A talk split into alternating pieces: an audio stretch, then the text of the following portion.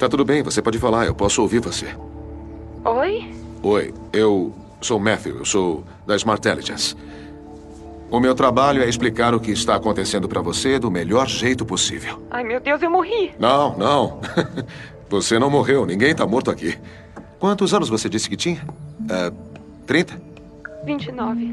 29, certo. Ah, então você não se lembra das máquinas de Xerox. Sabe o que é uma fotocopiadora? O quê? Você sabe o que é uma cópia? Como uma cópia de alguma coisa? Claro que eu sei o que é. Bom, isso é o que você é. Uma cópia de. Uma cópia de você. Mas eu sou eu. Certo. Tente soprar no meu rosto. Não consegue, porque você não tem um corpo. Onde é que estão os seus dedos? Seus braços, seu rosto? Em lugar nenhum. porque você é um código. Você é um cérebro simulado cheio de códigos armazenados nesse pequeno dispositivo que chamamos de cookie. Por que você fez isso comigo? Ah, bom, na verdade, você fez isso com você. A verdadeira você está pagando por isso. Eu não estou entendendo. Olha só, isso aqui é um serviço. Nós pegamos um cookie em branco e o implantamos cirurgicamente no cérebro do cliente. Ele fica ali, bem debaixo da pele, por volta de uma semana, absorvendo o modo como essa mente em particular funciona. É por isso que você pensa que é você. Você é você. É, mas também não é.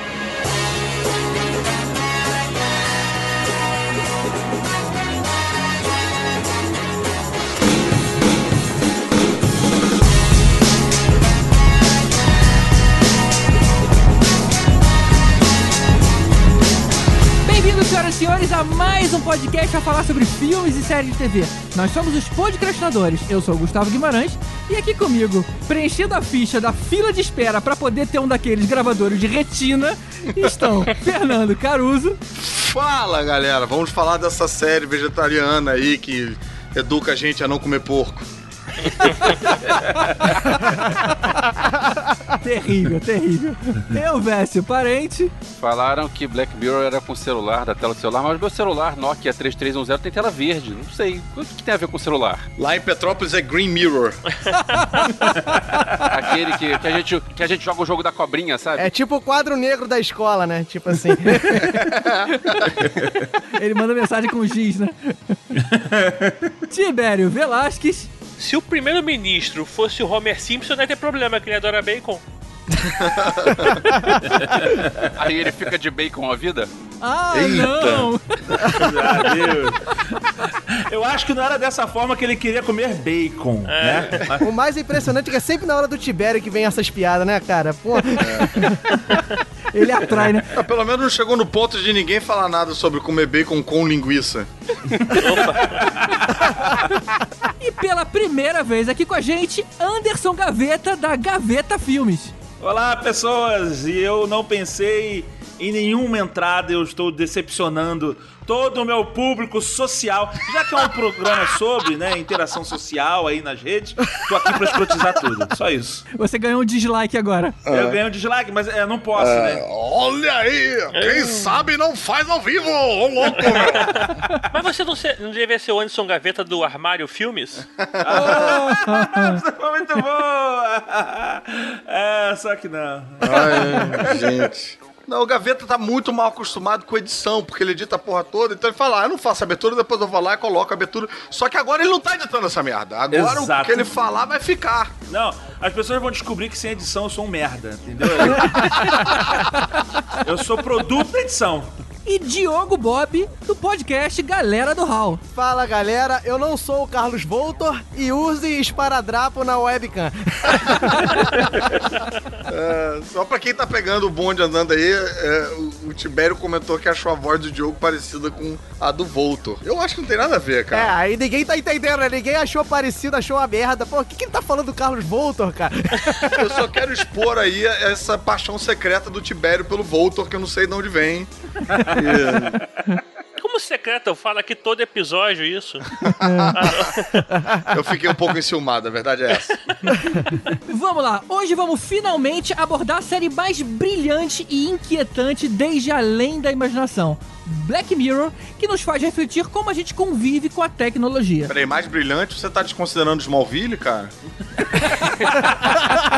Pô, esqueci. Pô, como cara. assim? É. Esse tema vai ser dividido em duas partes. Essa primeira, abordando os sete episódios das duas primeiras temporadas, e a parte 2 sobre os seis episódios da terceira temporada. Vamos à parte 1, um, então, depois dos e-mails.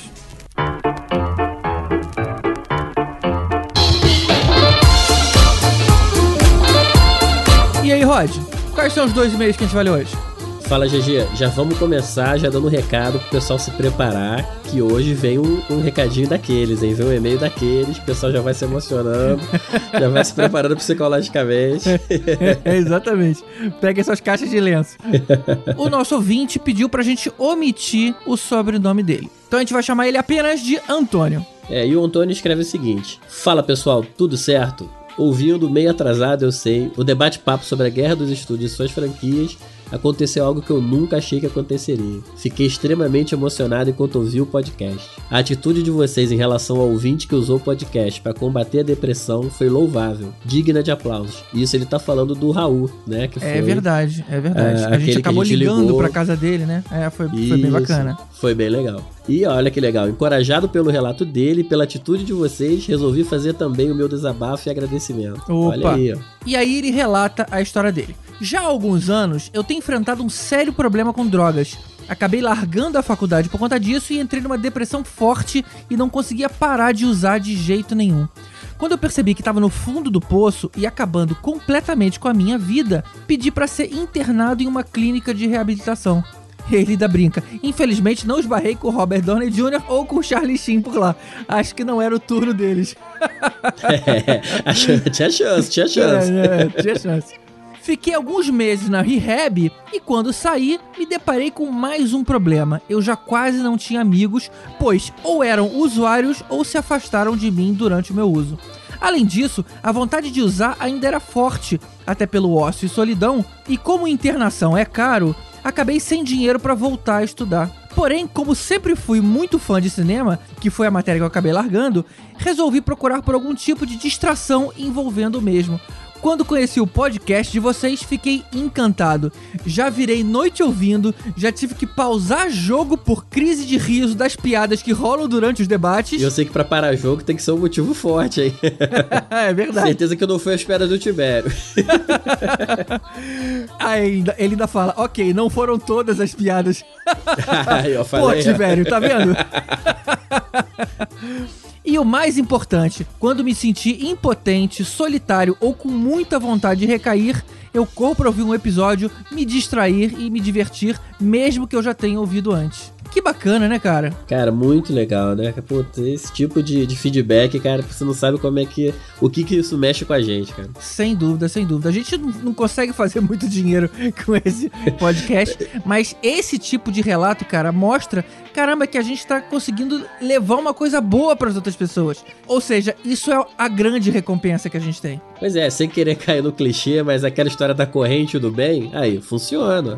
É verdade, é verdade. E ele termina elogiando, querendo agradecer nesses momentos tão difíceis. E fala até, bota por essa amizade, né? É legal ler esse tipo de coisa, né? É verdade, cara. E olha que legal, ele fala que anteontem ele completou um ano limpo, viu o nascimento da sobrinha há dois meses, conseguiu uma bolsa de estudos para estudar letras e aos Olha poucos vai retomando a confiança e a coragem para seguir em frente. Que bacana, cara. Puxa, a gente fica tocado com esse tipo de coisa. Eu agradeço muito, Antônio, o teu e-mail. E pode contar com a gente, cara. Sempre que você precisar de alguma coisa específica, dá um toque aqui, manda um e-mail que a gente faz o que puder. É, a gente tenta ajudar da forma que der, mas é, não deixe de escrever também sempre que quiser. Não só você, como qualquer outro ouvinte que esteja passando por alguma dificuldade, queira desabafar com alguém e não tenha com quem. Estamos aí. Estamos aí. E ele finaliza falando: continuem fazendo esse trabalho trabalho tão maneiro. E só para não perder o costume de todos os comentários, faz episódio semanal. é, né, cara? Foi mal. Eu disse que a gente ia fazer o que desse, mas isso não dá, cara. É, é, essa parte ainda não dá. É, essa mas parte ainda não dá. Quem, quem sabe? sabe? Quem sabe? O dia que a gente conseguir viver só disso, a gente consegue dar uma focada. Mas hoje em dia não dá. Não com a é. qualidade que a gente não abre mão. É isso aí. E o outro e-mail é da Carla Góes, na verdade não é e-mail, é um comentário lá no post do nosso site, no podcrastinadores.com.br. A gente escolheu um comentário pequenininho, até porque esse, esse último e-mail foi muito grande. Então, como a gente sempre faz questão de não deixar essa sessão de cartas muito extensa, vamos compensar aí com um e-mail menorzinho. E ela diz o seguinte: Gentem, melhor episódio dos últimos tempos. Ela tá se referindo aí ao nosso último episódio, o debate-papo, por onde andam esses atores. Aliás, episódio que rendeu uma quantidade enorme de comentários, tanto no site quanto no Facebook. Muito legal o feedback Twitter, do pessoal. realmente, cara. As, as pessoas estavam realmente querendo traquear os atores desaparecidos. e ela diz o seguinte, cara, o que que é esse Bruno? Chamem ele pra ser membro fixo. Ela tá falando do Bruno Mota, né, que foi o convidado desse episódio. E realmente ele é um cara sensacional, né? Muito boa participação. Ele é, ele é um cara incrível, cara. Na verdade, Carla, é, você pode ver o trabalho do Bruno solo, porque ele é um grande humorista de stand-up. Então tem um monte de vídeo dele no YouTube. E é filho do Han também, né? Que Han? Você falou Bruno Solo, pô? Ah, ah não! Valeu, Tibério, tamo junto. Representando ele aqui. Mas o fato é que você colocar lá Bruno Mota com dois T's no YouTube, você vai achar aí um monte de coisa bacana. E ela continua: Adorei a menção à série Panam.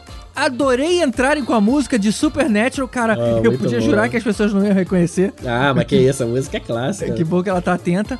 Adorei tudo, menos o fato desse episódio ter sido curtinho. É. Ah, não foi tão curtinho assim, cara. É, também não achei não. né? Mas sim, sim, realmente os outros têm uma hora e quarenta, esse deve ter tido uma hora e vinte.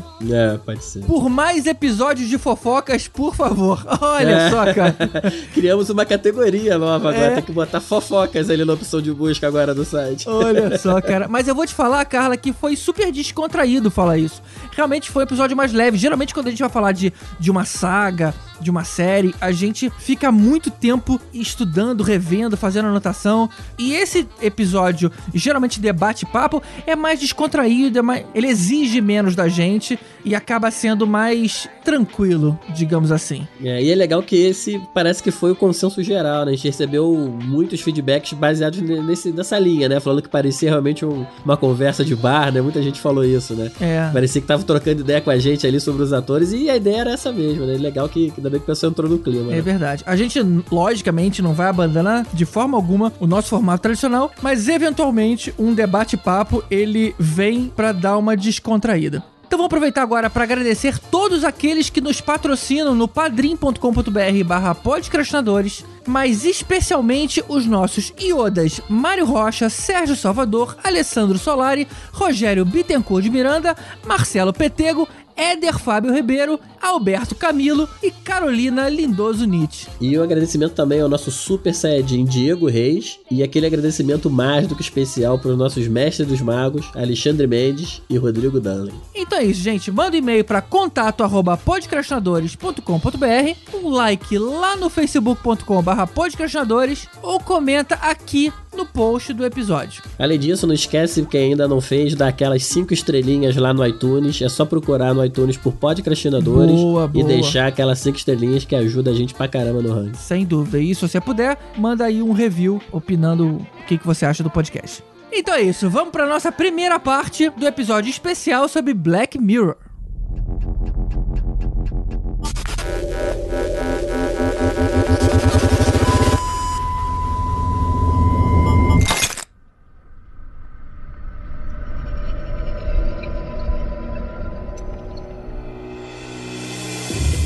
Temas que a gente sempre quis fazer aqui no Podcastinadores e nunca conseguiu era justamente além da imaginação. Mas não tem como fazer um episódio de duas horas sobre essa série sem ficar uma coisa rasa, porque são tantos anos de histórias boas que tem que ter uma saga de episódios pra conseguir abordar tudo que a gente gostaria de comentar. Até veio a surgir depois outras produções nesse formato de historiazinhas aí isoladas, chocando o espectador. E aí quem é que lembra de Amazing Stories? Mas tudo parecia uma certa imitação barata do Twilight Zone.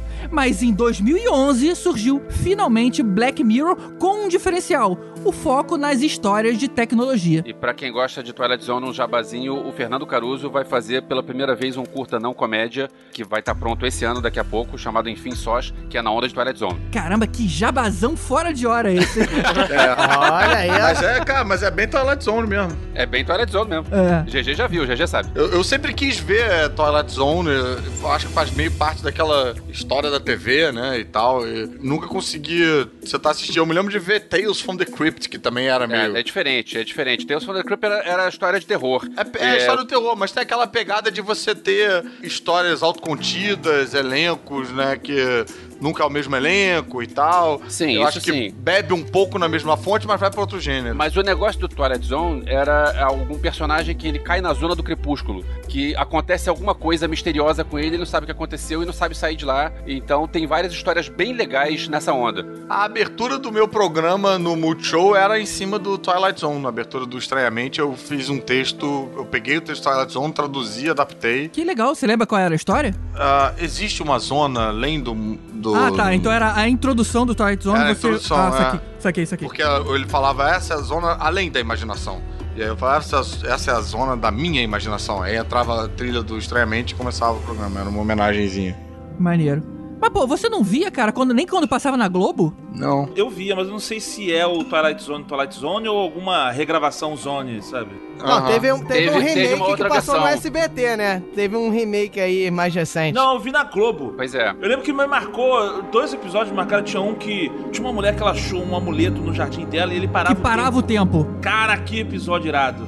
Fala, para! Esse foi o primeiro que passou na Globo. Não foi o primeiro da temporada, mas foi o primeiro que a Globo passou. O episódio chamava João Kleber. Cada vez que tinha uma revelação importante. para, para, para, para, para, para, para. Algum de vocês viu o filme que teve em 83, se eu não me engano? Então, talvez eu tenha Que visto. tinham quatro histórias, uma do Joe Dante, outra do Spielberg e outra do George Miller, esqueci quem é o quarto cara, e que a do Spielberg é a mais fraca de todas. Não era Amazing Stories? Amazing Stories é outra coisa parecida, é, era um- é um- uma produção do Spielberg que teve nos anos 90, se- ou 80, ou fim de 80 ou início de 90, Isso. que era na mesma onda, mas não era a mesma coisa. O Twilight Zone teve um filme, Twilight Zone The Movie, que passou aqui, qual foi o título? Acho que é No Limite da Realidade. É, eu não lembro de ter visto, não. Mas o que eu lembro foi ter visto esse episódio que o Gaveta falou agora, que eu não sabia o que esperar. Simplesmente a gente via o comercial, né, falando assim, ah, agora vai ter uma história maneira e tudo mais, um programa novo, depois da novela, ou seja, era um horário de destaque. E de repente veio aquele primeiro, né, intervalo com a, com a história fechadinha, porque eram, eram historinhas de, de,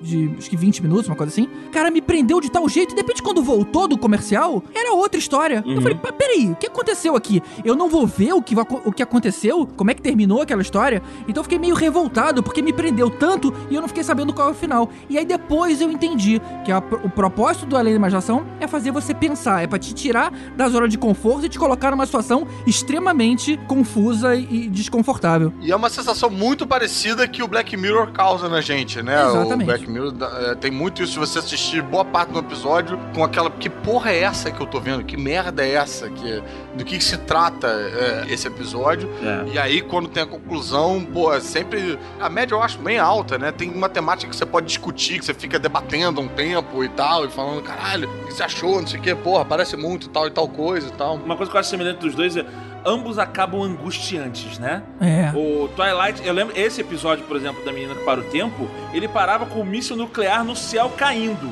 Aí ela falou: "Para".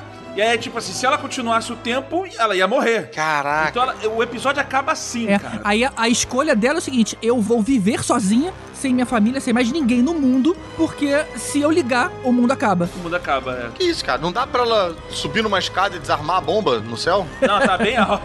Tá Cara, eu pegava minha família debaixo do braço e eu ia andando por anos pra um outro lugar bem escuro, um bunker, e ficava lá, entendeu?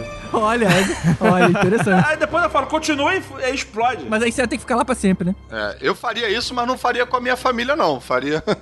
A ideia é que, assim, eu acho que o, o próprio Black Mirror é que é um, é um tipo de terror, mas não é um terror é, simples, não é um terror gore, nada. É um tipo de terror psicológico, né, Não é cara? terror, Você não, fica- cara. Não é terror, não. Terror, terror. Não, é um né? terror psicológico, É, cara. É, um, é mais você pensa que se suspense, você ficar acho, né? preso naquilo, você é uma parada tensa. Você fica, caralho, que porra bizonha, assim. Se você tiver na situação, todas as situações em que ele te coloca, é uma, uma um terror, cara. E para mim, essa série ela vê o lado ruim do ser humano, na maioria dos episódios, é um lado bem ruim da nossa dependência com a tecnologia e, e o, uhum. o que de ruim desperta na gente, né? Do, é o que a tecnologia desperta. Não, e não só também a dependência, mas esse reflexo bizarro das nossas personalidades através das mídias sociais, através. Como isso traz o pior da gente, né? Acho que é por isso que é, que é, é mirror, né? Porque é esse reflexo Exato. distorcido nosso. Eu acho que isso aí é o, é o forte justamente até de Black Mirror, né, cara? Que a tecnologia, para mim, é um pano de fundo que ele usa como temática, mas a uhum. discussão dos valores sociais é, é muito maior maior e Sem pegando essa, essa ideia do Tibete, né, eu também não vejo muito com terror, eu vejo mais assim, é um questionamento de tipo assim, e se? Porque se você for pegar a maioria dos episódios, são coisas críveis, são coisas factíveis que podem acontecer semana que vem. Sem dúvida. Ou até metáforas de coisas que acontecem. Tem coisas assim, a gente não tem exatamente aquela tecnologia, mas a gente tem uma tecnologia análoga. Ou uma embrionária, né, que vai vir a se tornar aquilo no futuro. É, e que a gente já vê uma relação obsessiva com aquele tipo de tecnologia. Exato. É, o, o próprio Nosedive que mostra a menina dando likes e tudo mais, isso tem conexão direta com o Instagram hoje, né? Não, e, e te traz a atenção, né? É. Porque eu nunca tinha reparado nisso. Depois que eu vi esse episódio, eu olhei no Facebook e caraca, eu posso dar estrela para as pessoas. E eu nem lembrava que no Orkut você podia fazer isso já, entendeu? E você nunca parou pra é. refletir sobre isso, né? Que tinha os coraçãozinhos, tinha o é. gelo e a depressão, que era você escrever um depoimento pra pessoa também, né? Tinha... ah, é verdade, tinha um negócio do depoimento, né? É. E hoje em dia ainda tem esses, esses aplicativos de relação social como é, é Tinder, Tinder não, esses que você é, faz relacionamento social, né? De... Olha o Tibério fingindo que não conhece. não, eu não uso esse aplicativo. Se eu usei, foi só pra saber como é que era. Olha o Tibério com o medo da mulher dele assistir, ouvir o episódio, né? Esses aplicativos, como é que chama? Tonder? Eu não sei direito. Daqui a pouco ele manda um da match aí sem querer, entendeu? Ih, dei match, não. É, uma coisa que eu acho interessante também no, no Black Mirror é o fato de quase tudo ter um final é, ruim. Você tá acostumado com finais felizes e coisa assim, todo a mídia gosta de finais felizes, as pessoas gostam de finais felizes e quase tudo o, o, o futuro é negro. Tipo, o nego vai se dar mal e vai se dar mal mesmo e é isso aí. Cara, depende do lado que você tá vendo, né? Assim, é um final ruim pro lado de uma pessoa ou um final ruim. Pode ser bom se você olhar pro lado de outra pessoa. Assim, sempre tem dois lados. Né? É, é ruim pro lado do protagonista. Depende do lado. Né? Se você for uma pessoa triste, se você é uma pessoa depressiva, né? que, chora todas as vezes, aí você acha maneiro, é o lado bom. É, pois é, eu vou dizer que eu não gosto muito disso, não. Minha, minha mulher, por exemplo, já não viu a última temporada comigo, que ela chama de Bad Mirror, porque sempre termina, numa, sempre termina numa bad fudida. Na última temporada tem um episódio que acaba bem. É, teve um, teve teve um deles. Qual, cara? Que, que, é o favorito de muita gente. A gente, a gente chega ah, nele, a gente é, chega é nele. O do, é o San Junipero, é, San Junipero, não é esse? Isso. Que termina relativamente bem. Ele, inclusive, é, é um episódio que ganhou o, o prêmio da IGN Awards aí de IGN? Best Episode. IGN. De higiene, tá muito limpinho. episódio muito limpinho. Limparam é. tudo, tiraram, porra, perfeito. Depois que eles terminaram o episódio, eles recolheram tudo bonitinho, não ficou lixo no chão, não ficou nada. É. é aquele site de que fala mais de games, hoje em dia fala de tudo, né? Mas era mais focado em videogames, né? Ah, ele foi o que terminou mais bonitinho, mas se você for ver, tem um questionamento grande também ali Sim. em torno da Sim, consciência. A mulher morreu. É. É. É, o, o, o, o, melhor episódio a pessoa morre, né? Exato. Olha que lindo, elas estão vivendo juntos. Não, são dois programas se amando. A mulher mesmo morreu. É, estão se amando no, no, Google Drive, né? Estão lá no Google Drive se amando. É, não, é tipo o Google Drive se apaixonou pelo Dropbox, sabe? Eles estão vivendo lá. E entraram debaixo das cobertas do Google Sheets. Isso. Então, antes da gente entrar nos episódios, vamos só avisar que agora vão vir os spoilers. Então, se você não viu ainda, Porra, essa é a hora que. A gente já tá spoilando há mó tempão já. Eu já dei vários spoilers aí, desculpa. É. é, mas a pessoa ainda não sabe qual era, exatamente. Agora a gente vai história a história. É, agora a gente vai falar e vai comentar final, vai comentar meio, vai comentar inversão de expectativa, pô, Exatamente. Então, vale a pena dar uma olhada. Na verdade, uma dica, né? Se você quiser começar a ver, começa a ver pela terceira temporada, que é a melhor de todas. Se você começar a ver pela primeira, existe uma chance aí de você acabar não se animando tanto. É, se você for ver pela primeira, você tem que sobreviver o primeiro episódio. É muito importante sobreviver o primeiro episódio. Porque você vê aquele primeiro episódio, você acha que vai ser. A série inteira vai ser sobre zoofilia, aí você desiste. Vai ser né? bizarro, né? Ah, eu só digo uma coisa: não escolhe um que tenha qualquer coisa relacionada a Valdo no É. título. Não escolhe esse pra começar. entendeu? É, tem umas bolas fora, mas de uma forma geral, o nível é muito alto. Aproveita que tá na Netflix em 4K, muito legal, isso, inclusive, dizer isso. Você pode ver aí todos os episódios lá. E você vê uma parada 4K, você acha que vai ser engraçado, né? Porque vai ser KKK, mas não. não é. Não, muito engraçado é o 3K, 4K é kkkk, aí já fica esquisito. não- Assista em rua, rua, rua, rua, rua. Ainda bem que ninguém fez piada de KKK com o Klu Klux Klan, né? A gente tá ficando mais... Pô, não, caraca. Só você faz essa sinapse, GG. Você é do. Você tem Satã no coração, você pensa essas coisas.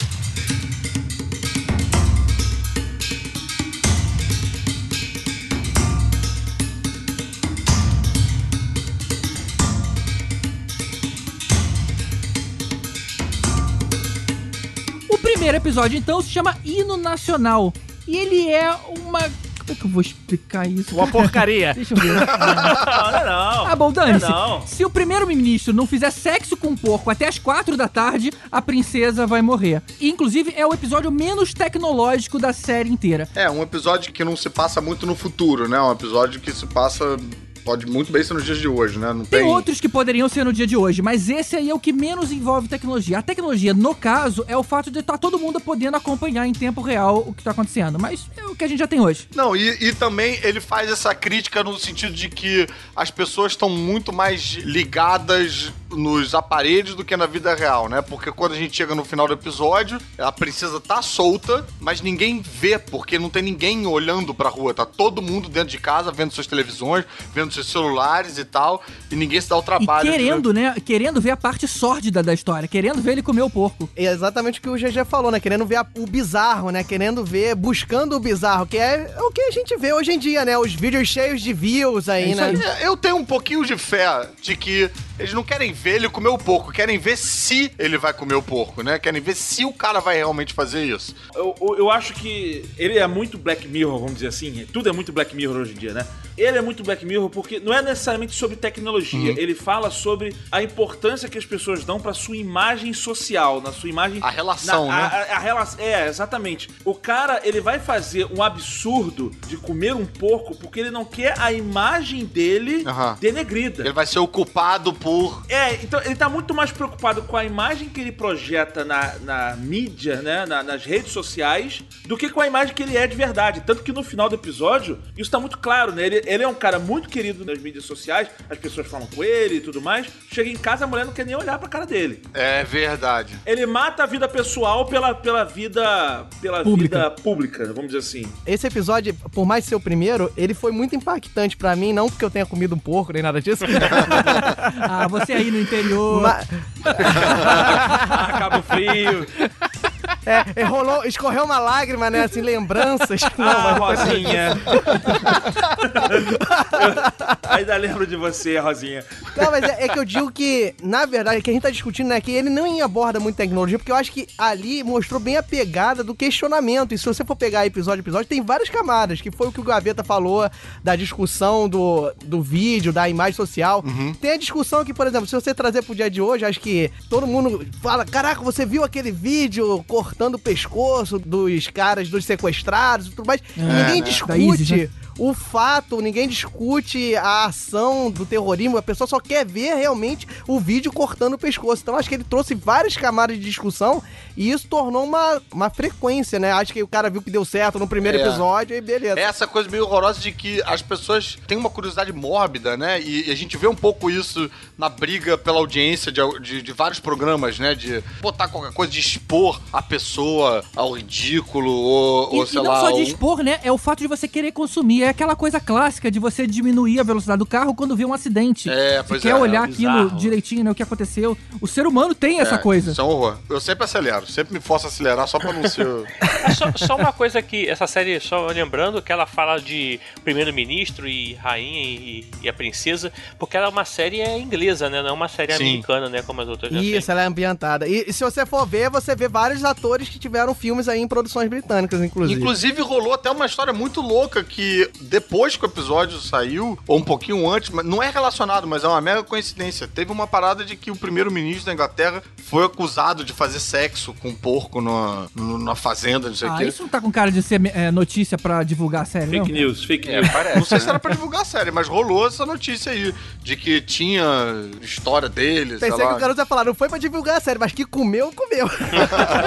é, eu, não, eu não chequei a veracidade dessas informações, pra ser bem sincero, mas eu me lembro que rolou uma parada parecida de parecer que o Black Mirror tava falando disso diretamente, fazendo uma crítica ao primeiro-ministro que tava sofrendo uma acusação parecida, não sei o que. Eu também, falar disso mas que não, que era mera coincidência, porque já tinha sido gravado, já tinha. O episódio era anterior ao vazamento dessa história. É, uma coisa que eu acho esquisito nesse episódio ser o primeiro de todos é que normalmente tem aquele negócio do primeiro episódio ter que conquistar o público e tal. Às vezes é um teste para ver se vai sair, o segundo se vai vingar a temporada e tal. E eu acho que eu não conheço ninguém que gostou desse primeiro episódio. Ele é bizarro demais. Ele, eu, ele cruzou eu, a linha é... do, do bizarro. Desculpa, Gaveta, mas ele.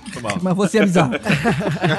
eu sou bizarro. Ele cruzou bizarro. a linha do bizarro. Se ele viesse, tipo, no meio, no meio de vários outros, ah, tá, então é aquele negócio, a gente já sabe qual é da série, então a gente teve um que, que foi um pouquinho além e voltou. É. Esse. Não, eu mesmo quase não assisti o resto, não, cara. Depois de eu ver esse episódio, eu fiquei mal um tempo, pois cara. é, me recomendaram Black Mirror e pensei, então beleza. Aí eu fui ver, eu fui, fui ver qual é o primeiro da primeira temporada. Aí eu pensei, cara, é isso? Nossa, cara. É isso que estão recomendando? Que coisa esquisita. Eu, eu nem acho que ele deveria ser trocado por causa da bizarrice, apesar do fato de achar que ele é bizarro mesmo. Mas sim, porque ele não tem a ver com o restante da série. É, ele, ele, ficou ele é meio que à margem. É, deviam ter pego o terceiro episódio, por exemplo, né? Que fala lá aquela parada lá do, do, grão, do HD que fica dentro da cabeça. Coloca aquilo como primeiro, cara. Você ia pegar todo mundo é. ali. É, eu acho que foi meio que um processo de construção, né? Porque eu, particularmente, gostei desse episódio justamente por esse impacto que ele traz. Mas aí, se você for pensar, alguém pode ter sentado lá dentro e falar assim: filho, tá maneiro, você tá questionando, mas tá meio exagerado, né? Porco não. Dá uma aliviada e continua aí com seus valores sociais. E aí, às vezes, o cara já tinha produzido todo o episódio e acabou lançando esse como primeiro mesmo, entendeu? Mas essa ideia só fecha pelo bizarro. É. Não, Se não for uma graça. coisa qualquer, não, não tem um impacto. Tem que ser muito uhum. ruim, tem que ser uma parada grotesca para aquilo fazer sentido. Não, eu penso que se ele não, se ele não destoria mais ainda se fosse no meio. Se a gente vai seguindo vários episódios mostrando tecnologia, é uma coisa que beira um pouco, namora um pouco com a ficção científica ali, né? Uma coisa que tem uma pegada que eu acho que apela para esse universo nerd da cultura pop de hoje em dia e tal. Aí no meio tem esse episódio do porco. Eu acho que esse episódio ele dá o que falar, para mal ou para bem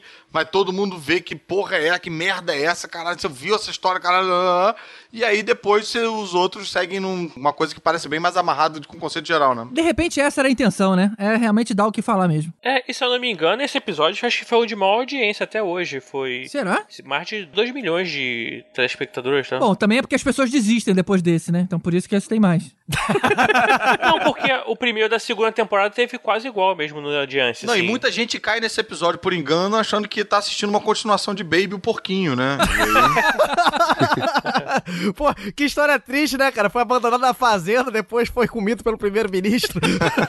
Olha só, pelo IMDB, que tem as notas dos leitores dos 13 episódios que tiveram até hoje, esse é o 11 primeiro. Em nota, né? É, nas notas dos leitores do IMDB. Esse é o 11 em gosto da galera. Se fossem escolher os 10 melhores de 13, esse não entrava. Pra mim, ele segue. Ele realmente ele despertou o interesse pelo resto da série. Eu achei tão maluco. É, né? Que você fica, caralho, o que que vem aí? É, tipo assim, é, se fosse um episódio tecnológico normal, eu ia falar, ah, mais uma série de ficção. Mas não, a coisa foi tão absurda. Fiquei, caraca, o que que vai ter aí de resto? E aí eu fiquei é, curioso. Aconteceu comigo Não, isso. eu achei interessante porque, por exemplo, eu quando peguei a série para assistir, assim, só tinham me aconselhado, pô, assiste Black Mirror que é maneiro. E eu, pegando o assunto do começo do cast, né, eu, eu realmente não tava mais acostumado a assistir séries nesse estilo. Eu era muito fã de Além da Imaginação, de Contos da Cripta, mas eu parei de assistir séries desse tipo até porque as que faziam mais sucesso não era nessa tocada, né?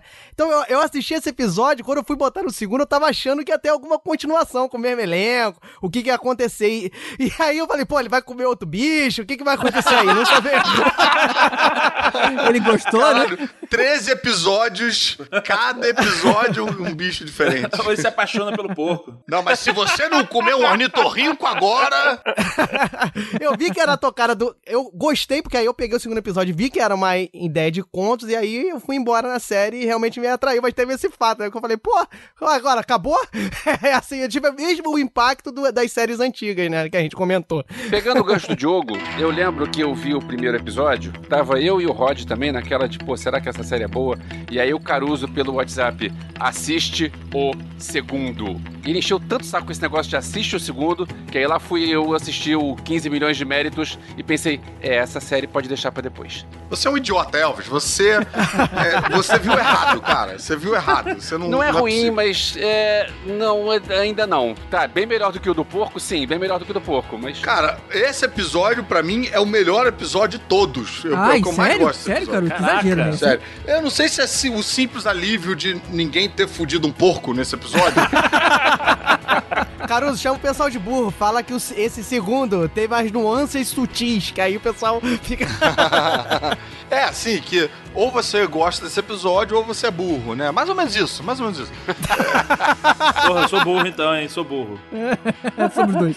Ah. Mas então, explicando qual é do episódio. A gente começa o episódio com uma espécie de. É uma academia, mas que parece um presídio, né? Que as pessoas estão o tempo todo naquela bicicleta ergométrica e tal.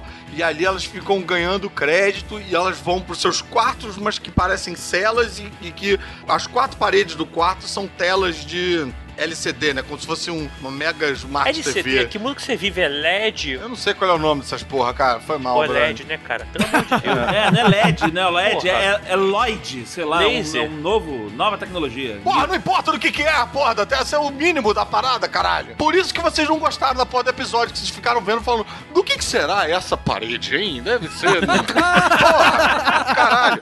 A gente acompanha um, um personagem, né, principal desse episódio, que gosta de uma menina e vai tomando coragem para falar com ela e tal. E a menina quer participar de um desses programas meio de talento, né? Tipo, desses. Como se fosse The Voice, uma coisa assim, né? Uhum. É. E o cara gasta os créditos dele para colocar a menina lá. Aí, enfim, aí entra um momento Black Mirror que só merda acontece. Rapidinho, créditos que ele ganhou de herança do irmão. Ah, é, tem isso, né? É, que aqueles 15 mil não eram dele. Né? Isso, né? isso, que aí tem até uma discussão no final, porque ele não estava acostumado a viver com pouco crédito naquele ambiente, entendeu? Tem essa discussão lá também. Aí o que acontece? A menina vai lá fazer o, a parada dela, ela vai cantar, só que todo mundo começa a achar ruim a menina cantando. Tem sempre uns caras meio Simon, né? Do. Qual é o nome desse programa? American Idol, né? Que dá uma detonada. Simon Cowell. Simon Cowell. Que o, o talento dela, para que ela serve, é fazer filme pornô. Uhum. E é, ela se vê obrigada a seguir por esse... Mostrar o corpo. É, mostrar o corpo, seguir por esse caminho e tal, pra ter um, né, os créditos, a vida de luxo e tananã e tal, pra romper essa barreira e fazer parte da, da elite. Aí o cara malha pra caralho pra conseguir juntar crédito pra poder entrar, participar do programa. Quando ele chega lá, ele faz um, uma espécie de atentado terrorista usando a própria vida dele como refém, coloca um, né, um, um caco de vidro do pescoço e ameaça se matar, expõe todos os podres dessa sociedade, dessa organização maluca que eles vivem. E aí o tal do Simon Cowell acha o cara incrível fazendo isso e ele passa a fazer isso da vida. Ele vira tipo um colunista que fica com um caco de vidro no pescoço, expondo os podres da parada e tem uma vida de elite e tal e tal. Então esse episódio, cara, ele através dessa história macro, ele vai pegando várias pequenas metáforas da nossa vida, várias coisas pelas quais a gente passa, a gente vê. É lógico que ele dá uma roupagem mais plástica de ficção científica, como por exemplo, uma coisa que eu achei sensacional, que ele é o, o protagonista, volta e meia, ele quer não ver os anúncios, né? Até porque os anúncios estão mostrando a mulher que ele gosta, né, no, se vendendo, mostrando o corpo e tal. E aí ele fecha o olho e a tela toda fica vermelha e obriga ele a assistir falando é, resume viewing, resume viewing. Porque para você não ver um comercial, você tem que pagar, você tem que gastar. E é uma realidade que a gente vive hoje em dia. Quando você vai ver vídeo no YouTube, entra o, um anúncio, você tem que esperar. Antes a gente podia só pular anúncio. Agora você é obrigado a esperar um tempo para depois contar os 4 segundos e pular o anúncio. Ou seja, você paga com o tempo da sua vida para pular o anúncio. Verdade. É, e não é só YouTube, não. Você tá jogando um joguinho no celular. Às vezes, entre uma fase e outra, aparece um comercial, cara. Exatamente. Você não consegue dar um skip. Eu acho que isso é até mais profundo, que tem publicidade que a gente não vê que a gente está sendo influenciado no ambiente, na vida. Você vai no shopping e o jeito como as coisas estão dispostas no mercado, o produto está na altura X, que é para te influenciar você olhar aquele produto. Uhum. O biscoito da criança já está na altura da criança mais embaixo. Então assim, tem várias coisas que te influenciam e fazem você te levar à compra e você nem repara. Então, acho que, para mim, isso daí é uma forma exacerbada de como funciona já o marketing hoje em dia. Não, e, e, a seleção das pessoas que o, que o magrinho é o que malha, que ganha os créditos para poder ser usado, e os gordinhos são, são os catadores de lixo e de Waze e de Red Bulls lá que eles tomam, né? Na verdade, eles não conseguem fazer gerar energia, né? Então são descartados lá e são catadores de lixo. Porque né? eles não conseguem, né? Correr. Não, a referência é justamente essa, né? Que o, o Gaveta falando da propaganda, tem um, um, cara lá maluco na bicicleta que é, dá a entender nesse conto, né? Que o, as pessoas pedalam para gerar energia para aquela sociedade ali. Pelo menos eu, eu encarei dessa forma. Parece, parece. O que acontece é que as pessoas estão de frente pra TV vendo justamente isso aí que o Tibério falou, não que aquilo ali é tratar mal o gordo, as pessoas já fazem na sociedade por conta do que ela já vê na TV, que é aquilo meio que estimulando, ó, se você for gordo, se você for sedentário, você é ruim. Na verdade, ele tava querendo mostrar ali que se você for gordo, se for sedentário, você não vai pedalar e você não vai produzir a energia que eu quero. Então, essa propaganda nociva é muito bem tratada nesse conto também. Não, e essa escravidão também da academia, todo mundo malhando todo dia é um treco que eu acho muito surreal, uma cultura do, do, do, do, físico que a gente vê. Aí eu não tô falando do episódio, porque no episódio as pessoas não estão malhando para cultuar o físico delas, elas estão malhando para gerar energia, porque energia é crédito e elas trocam isso, né, por qualidade de vida e tal. Mas a gente tem aqui um, uma cultura do físico, principalmente no Rio de Janeiro, que é muito exacerbada. Que, cara, quando você tá, sei lá, na adolescência e tal, você não você tá na merda se você não for do esporte, se você não é ligado. É, pois é, mulher não fala com você e tal. Você, cara, é, é, é, é, bizarro. E aí tem essa metáfora também de quem malha, você não ganha crédito, você não ganha dinheiro e tal, mas você ganha um status, né? É uma moeda de troca, sim, você ter o corpo e você ter. Você, as portas abrem para você. É, Carol, eu não gostei muito desse episódio, mas não foi por causa da história. A história em si eu gosto. Eu não acreditei nas pessoas, cara. Eu, eu, eu achei. Os atores? Os atores e personagens. Eu, eu achei aquele júri todo. Tudo exagerado. Eu né? não comprei que humanos se comportam daquele jeito, sabe? Cara, brother, que isso, cara? Aquilo é American Idol, cara. É, as pessoas são assim. Eu sei. Eu achei que é... a toada foi meio que exacerbada. Acho que eles quiseram dar um, uma cara caricata pra o que já existe, entendeu? Porque eu aquele... sou o vilão. Isso. eu sou vilão mesmo. Exatamente. Ah. Acho que eles quiseram dar essa toada, entendeu? Eu achei genial porque exatamente por causa disso, cara. Porque é um treco forçado, um treco caricato. Como eu enxergo os programas hoje. Eu participei de programas assim, de, é, eu sei, de eu sei. júri e tal, e, e tem essas merdas desses personagens. E você era cara. assim, né? olha, olha a confissão, olha a confissão aí, ó. Olha só, senta aqui, Caroso, confesse. Não sei. Eu não comprei muitos personagens e eu achei. Aí o, o editor Gaveta chato tem que falar. Eu achei o ritmo do episódio chato. Hum. Eu, ach, eu não gostei do ritmo do episódio, cara. Eu sou chato com essa porra. Eu achei chato. No meio eu já tava. Ah, eu achei que o episódio ele dá uma guinada depois que acontece um negócio com a menina. E aí o episódio tá. Mas até chegar ali é um sufoco, episódio chato do caralho. Ah, eu odeio sabe? vocês. Então... Eu odeio vocês. Eu também acho. Eu só passei a gostar um pouquinho mais por causa do fim. Porque eu não contava, eu acho que ninguém contava com que o protagonista, aquele cara que você se identifica, né? Que é o que tá lutando contra a, o sistema, no fim, ele se torna o sistema também. Se torna um deles. Pois é, isso é outra coisa que eu achei genial. Du duas coisinhas só das metáforas. Também tem aquela coisa, tipo, é uma sociedade que ninguém se fala direito, né? Todo mundo é meio no seu próprio mundinho e tal. Mas aí quando eles assumem aqueles personagenzinhos para comentar no programa, aí todo mundo fala pra caralho, aí xinga, aí, pô, grita, chora, tá, Todo mundo é Felipe Neto, né? Mas fala, e, e, é uma, e é uma realidade que a gente vive, né? No Twitter todo mundo é macho pra caralho, xinga pra caralho. Mas aí encontra na vida, não olha no olho, né? Encontra, tipo, no, no na rua, na vida real, ninguém tá. Você não vê ninguém xingando na rua como você vê xingando no Twitter. Ninguém é, tem essa energia, né? Isso daí permanece no tema que eu te falei de Black Mirror, que é a pessoa tá mais preocupada com a visão social dela na vida do que da visão que ela é da vida real, né? Uhum. O importante é a imagem que você projeta. E essa coisa que o GG falou aí do cara que critica o sistema fazer parte do sistema. Bicho, cara, isso é Arnaldo Jabor. Isso é. Cara, isso é uma galera que vem de um lugar batendo, batendo e depois assume uma postura de eu falo mesmo, não sei o que, mas recebendo um, um, salário da casa e tal. Então, enfim. Isso, isso é mundo real. Eu, eu vou contar uma coisa rapidinho para vocês. Na minha época de colégio, a gente fundou um grêmio para, logicamente, lutar por coisas que a gente acreditava. E uma das coisas que a gente questionava muito foi o valor das mensalidades que estava sumindo muito. Você acredita, cara, que o diretor da escola, ele simplesmente chamou as pessoas do comitê lá, né, que brigava pelo aumento das mensalidades, chamou os pais desses alunos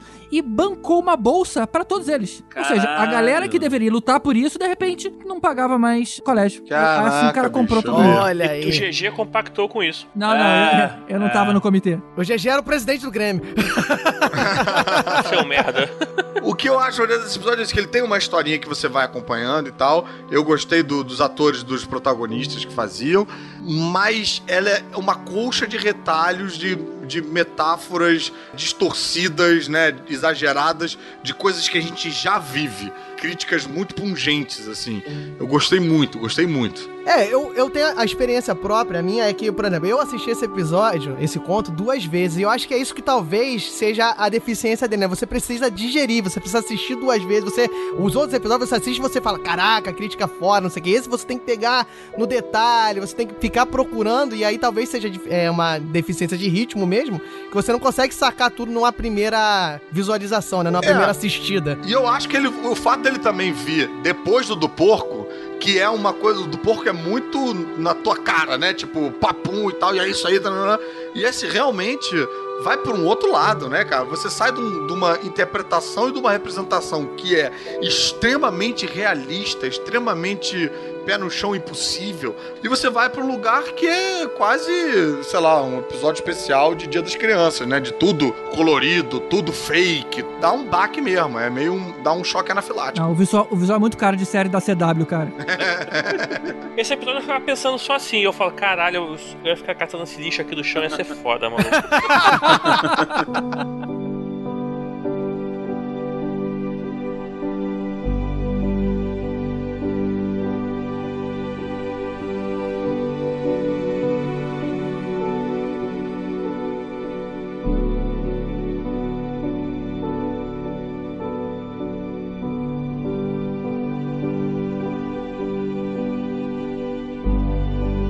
terceiro episódio, que é toda a história sobre você, tá certo? Em português? Não, toda a sua toda história. Toda a sua história. Viu? Já errei! é, já o terceiro episódio, que é toda a sua história, já é um episódio que eu gosto muito, cara, porque. Eu também. Ele tem muito Black Mirror, mais uma vez falando, né? Uhum. Mas é a história de um cara que. Ele mostra bastante da tecnologia e como ela influencia a vida das pessoas. É um negócio que acho que muita gente já sonhou de ter, vamos supor, um gravador na, no teu cérebro e os seus olhos eles captam isso. Eu acho que o Google chegou muito perto disso, né? Tentando fazer o Google Glass. Eu acho que é, é, você levando esse conceito ao último limite. E mais importante, é uma sociedade 100% conectada. Exatamente, todo mundo está conectado. Você vê as memórias da pessoa. Né? Chega, a pessoa tá numa festa, então ele já chega um bota. Olha aqui, olha aqui como é que eu me diverti ontem na festa. Aí bota o vídeo na festa. Cara, é muito Você vê na, isso, na televisão, né? todo mundo assiste. É uma loucura, mas é muito, eu acho muito legal pela loucura. Então o episódio começa e vai mostrando a relação do, do marido com a esposa e vai criando essa, esse, esse, clima de ciúme. Fora que isso revoluciona as discussões com o cônjuge, né? Exato. Falou sim, peraí que eu vou te mostrar. Foi, foi outro nível para discussões agora, cara. Exato. Ah, na moral, isso, isso, eu não sei se isso ia dar muita merda ou ia resolver muito problema aqui em casa. Nossa, ia dar muita merda, não há dúvida, cara. Muita merda. É só você pegar aquela parte que ele xinga a mulher e ela fica voltando em loop é. na televisão. Olha é, a merda já. Isso, cara.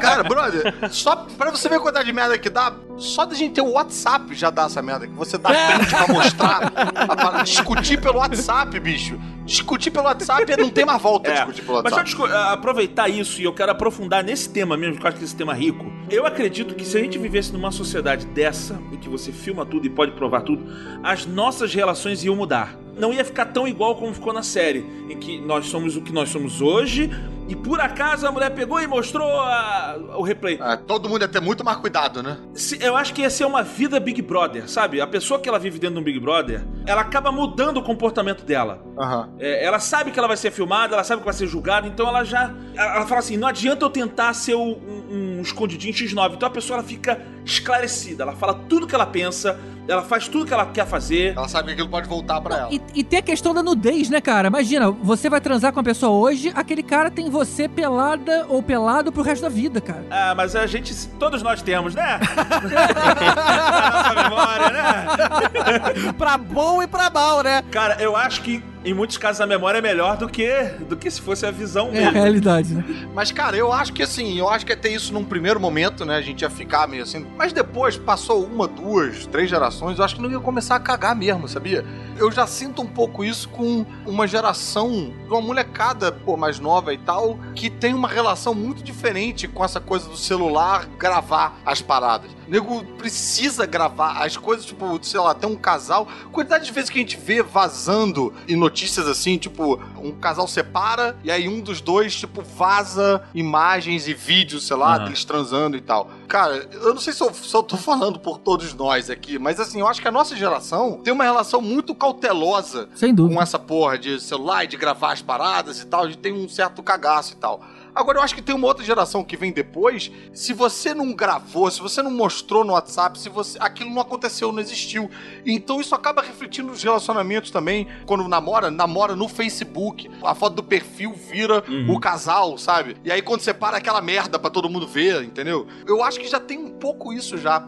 Agora, o lance que eu acho que esse episódio, o- o- alguém falou aí que acho que vai bem no alvo de como Acho que foi até o o próprio Gaveta que falou como esse marca bem temática do Black o conceito, temática Black Mirror, porque o episódio anterior, que fala um pouco dessas tecnologias e tal, faz uma coisa meio exagerada, né, no- nos cenários e tal. Esse você tem a tecnologia, mas o resto é mundano. Não tem carro que voa, É. não tem jetpack, não tem nada. Tem só essa tecnologia aí. E o resto é tudo igual. As pessoas bebem vinho, não tem aquela gola V futurista, sabe? Não do- tem roupa prateada, né? Sim, sim. É. É uma coisa próxima de você, né? Você Exatamente. imagina isso acontecendo daqui a cinco anos, né? Por exemplo. É, e eu acho que essa tecnologia a gente meio que já tem, só não tá dentro da cabeça. Que é o celular, que, cara, você vai numa festa e você fica mostrando na porra do celular o- a viagem que você fez, o vídeo engraçado que fez, o cara da quatro. Acho que já tem isso. É como se você tivesse com uma GoPro na cabeça o tempo todo, né? É. É o Google Glass, eu falei o Google Glass, né? Que É é, o aquele Google ó- Glass, é, O Google aí. Glass, inclusive, ele deu um grande problema às pessoas. Não, vai ser irado. E aí, muita gente reclamou da falta de privacidade. Você tem um, um cara te filmando o tempo inteiro. Então teve muita gente reclamando. Porra, disso, mas não é pra isso que serve, né? Não, e, e isso aí é retratado muito bem no, no próprio episódio, que é o seguinte, aquele momento que ele entra no carro, que ele tá alcoolizado e vem a voz assim do nada que ele tá escutando,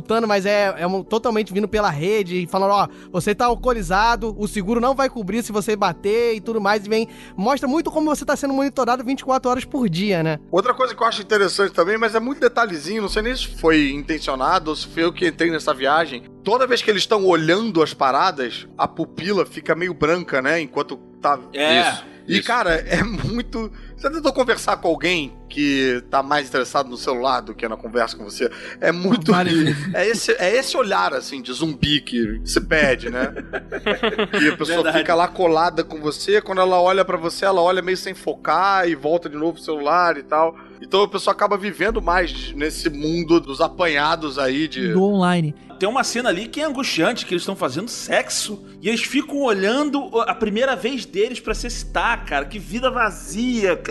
Não, não, eles olham eles com outras pessoas. O cara coloca o vídeo da namorada antiga, cara, é bizarro. Ah, era? Pra mim era ela. Não, era, o- era o primeiro encontro deles. Eu acho que era ela. Eram eles mesmo, só que eles num momento de paixão e depois eles no- na, na vida real num momento apático. Isso. Pô, não, eu tinha entendido diferente. Eu tinha entendido que ele tinha pego, tipo assim, a melhor mulher que ele já teve até hoje, sabe? Não, e aí colocava ali na hora pra se excitar. Tanto que era a mesma, era a mesma mulher que aparecia. É. A lourinha lá e tal. Eu acho que teve os dois casos, não lembro lembro exatamente é, agora. É. Eu acho que teve um caso em que ah, sei, é. teve mais novo, sim, e assim, não é porque eles se conheceram, mas eu acho que teve um caso dele de ver uma outra na mulher assim também, eu não lembro. Mas é bizarro do mesmo jeito, né? É bizarro do mesmo agora, jeito. Agora, mas... teve um caso de uma mulher que tinha sido roubada, né? Essa, esse implante de memória dela, não foi isso? E aí ela não pagou porque ela se sentiu mais livre, né? Sem aquele, aquele implante de memória. E aí as pessoas meio que falavam, cara, como assim você não quis botar um novo? Ela falou, não, me sinto livre agora sem isso. Não foi, não tem uma, sim, né? Sim, é. tem isso. É meio que nem, tipo, tem o seu iPhone roubado e aí não quer comprar um novo e a pessoa fala, não, tô melhor assim, tô bem. Aquela mulher, ela é uma metáfora para viva a vida, né? Viva a vida para... Vocês não estão vivendo a vida de vocês. É, até respondendo esse, essa cena deles fazendo sexo vendo pro passado. Você não tá vivendo a tua vida, tu tá vivendo uma vida de sonho. Que é mais uma coisa, Black Mirror, vamos dizer assim, que é você viver na fantasia. É, viver o virtual, né? Viver o virtual. E a mulher, não, vamos viver a vida do jeito que ela é, que é a motivação dele no final, né? Eu acho que mais crítico do que você viver o virtual é você viver o passado. Todo mundo tava constantemente preso no passado. Ninguém vivia o presente. Isso é que eu diria que é a maior crítica do episódio. É, mas é, é, Mas como é Black Mirror, né? Esse passado tá no virtual. As pessoas não estão indo, viajando no tempo e tal e tal. Sim, sim. É, o, é o virtual mesmo. Não, que... porque quando você fala virtual hoje, você pode estar tá no presente virtual. Você pode estar tá no Facebook com outras pessoas virtualmente. Mas ali não, era você o tempo inteiro resgatando grandes momentos da sua vida e vivendo eles de novo. Sim. Ou você com saudade da mulher que, que não tá mais contigo, ou você revivendo uma transa, uhum. ou você, sei lá, experimentando qualquer coisa que você já viveu. É, mas é porque eu acho que isso é um pouco o Facebook Facebook e o Instagram sim, mesmo. Sim. A maioria das vezes que a foto é colocada, a pessoa não está naquele lugar. Até porque muito provavelmente aquele lugar não tem nem Wi-Fi, sabe? Sim. A pessoa chega em casa e tal, ou chega no hotel, ou quando tem uma conexão bacana, vai lá e coloca. Para que dá uma editada na foto, vai aparecer melhor. É, e filtro e não sei o que e tal. Escolhe das várias fotos. Aí quem vê tem aquela sensação de que, caraca, olha onde o cara tá agora, mas o cara não tá agora. Eu cheguei a comentar isso saindo com uns amigos e tal, não sei o que. A verdade é que quando você você tá se divertindo de verdade, você não tá postando na rede social que você tá se divertindo. Você tá só se divertindo. É verdade. Teve uma foto que ficou muito famosa nas redes sociais de uma visita do Papa em algum lugar e todas as pessoas, menos uma, das pessoas que estavam em volta ali do Papa Móvel. É, uma senhorinha. Estavam filmando, menos uma senhorinha que estava olhando. Aí as pessoas estavam dizendo, cara, aquela mulher é a única que tá efetivamente curtindo o que tá acontecendo, que tá vendo ali. Todo mundo tava olhando pelas suas Black Mirrors. Ou essa mulher já tem já o implante de memória já e não precisa do aparelho. Ela já tá já lá ligada, conectada, entendeu? Vou te falar, isso acontece, eu já vejo muito músico reclamando disso em show. Você vai pra um show de uma banda e aí a plateia tá toda vendo o show pela telinha do telefone. É. Né? Porque tá fazendo um vídeo, e tem uma tela aí... muito maior que é a vida, né? É a vida, cara, sabe? Isso não atrapalha só o músico, não. Isso atrapalha a plateia. O cara que tá atrás de você e você tá lá com a tela do tablet na frente, você tá atrapalhando uma galera que tá atrás. Sim. Eu tenho vontade de dar uns tapas numas telas, cara, durante show, de arrancar assim. E o que acontece, pô, gaveta também deve, né? Deve rolar isso. Assim, comigo rola muito, cara. De tipo, a pessoa vem, pede pra tirar foto, eu vou lá, tiro foto com a pessoa e a pessoa sai olhando pra foto, tipo, ela não olha pra mim. Ela não fala obrigado, entendeu? Nossa, isso direto. A parada, antes do que me encontrar, falar, não sei o que, é a porra da foto que vai botar no grupo do WhatsApp, vai botar isso. não sei o que. Tá, o, é o status, bicho, né, de estar tá Se eu tiver né? fedendo, a pessoa não tá nem aí, sabe? Se eu tiver, porra, sangrando, se não tiver aparecendo no ângulo da foto, a pessoa não tá nem aí. O que importa é a porra da foto. A pessoa não se importa comigo, não sabe meu nome, sabe porra nenhuma, quer só capturar aquele momento. É, mas assim, é pura verdade. Acontece muito, assim. A pessoa tira a foto e aí tem uma empolgação. Olha aqui, cara, eu tô com a foto dele, tô com a foto do gaveta e eu tô ali. E você tá do lado, bicho. Você tá do assim, lado. Valeu, valeu, tchau. A pessoa, valeu, valeu. E dane-se, já peguei o que eu queria. Quero registro. É. Caraca, cara, que louco. Muito doido, cara. Pô, na Campus Party eu conversei com você, hein, Gaveta? Eu conversei com você na Campus Party. Queria falar nada. Na... na Campus Party? Caraca, tu vê como é que a, a, vida virtual é foda mesmo, porque eu nunca fui pra uma Campus não, Party não, e o cara mentira, conversou mentira. comigo. Mentira, falei errado, falei errado. Foi, foi, foi, o momento do jabá. Era Comic Con, Comic Con. Ah, tá. mas olha só, só pra falar, esse episódio, pra mim, ele é bom não só porque ele pega esses temas legais, mas ele é, pra mim, ele é um episódio muito bem dirigido. Ele tem um ritmo legal, ele tem umas reviravoltas. Ele me deixou com vontade de ver. Quando começa a, tá bom, ok, já descobrimos o que, que é. Aí dá uma reviravolta, tu, caraca, não, peraí, será que ela tá mentindo? Será que ela tá mentindo? Então, eu fiquei tenso esse episódio, sabe? Eu fiquei com vontade de ver até o fim. Pô, esse é tipo um Capitu moderno, né? Que você passa o livro todo naquela, tipo, será que a Capitu traiu o cara ou não? Não sei o que. Esse aí o cara tem a resposta. Ele tá lá, tá lá, documentário. Exato. Você fica nessa. É como se fosse, né, o Capitu do futuro. É porque é legal que fica mudando. Tem uma hora que tu fala, caraca, ela é culpada, ela é culpada. Daqui a pouco, não, não, ela não é culpada. Esse cara é maluco, esse cara é maluco, tá maluco. Aí depois não, peraí, ele não é maluco. E é verdade. E aí tu fica indo e voltando, indo e voltando. Mas, aí, mas brother, isso é que é o louco, porque mesmo ela sendo culpada, o cara é maluco. sim, sim. sim. O cara tá obcecado. O cara tá. Mas é, mas é maluco, mas é porque o, o feeling do cara bateu ali, né? Quando ele olhou ela com, com o maluco, ela. Opa! O sexto sentido dele bateu. O chifrômetro dele tocou lá em cima, né? Exato. Foi, coçou a testa. E não foi um implante. Até porque é na nuca, né?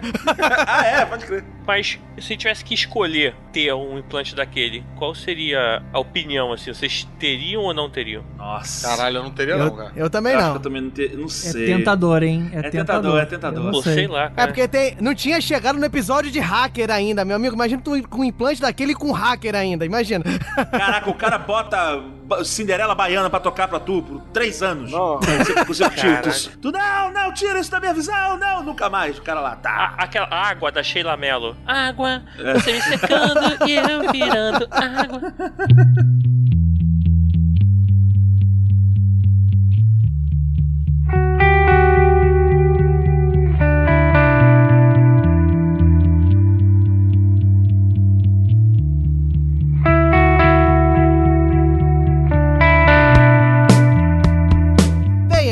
gente encerrou a primeira temporada, né? E aí começou a segunda com o episódio Volto Já, né? Que eu não curti muito, pra dizer a verdade, mas é o episódio que tem o casal, que a mulher acaba perdendo o marido, ele morre, e ele é muito ligado na internet, nas redes sociais, tá sempre postando, tá sempre tweetando.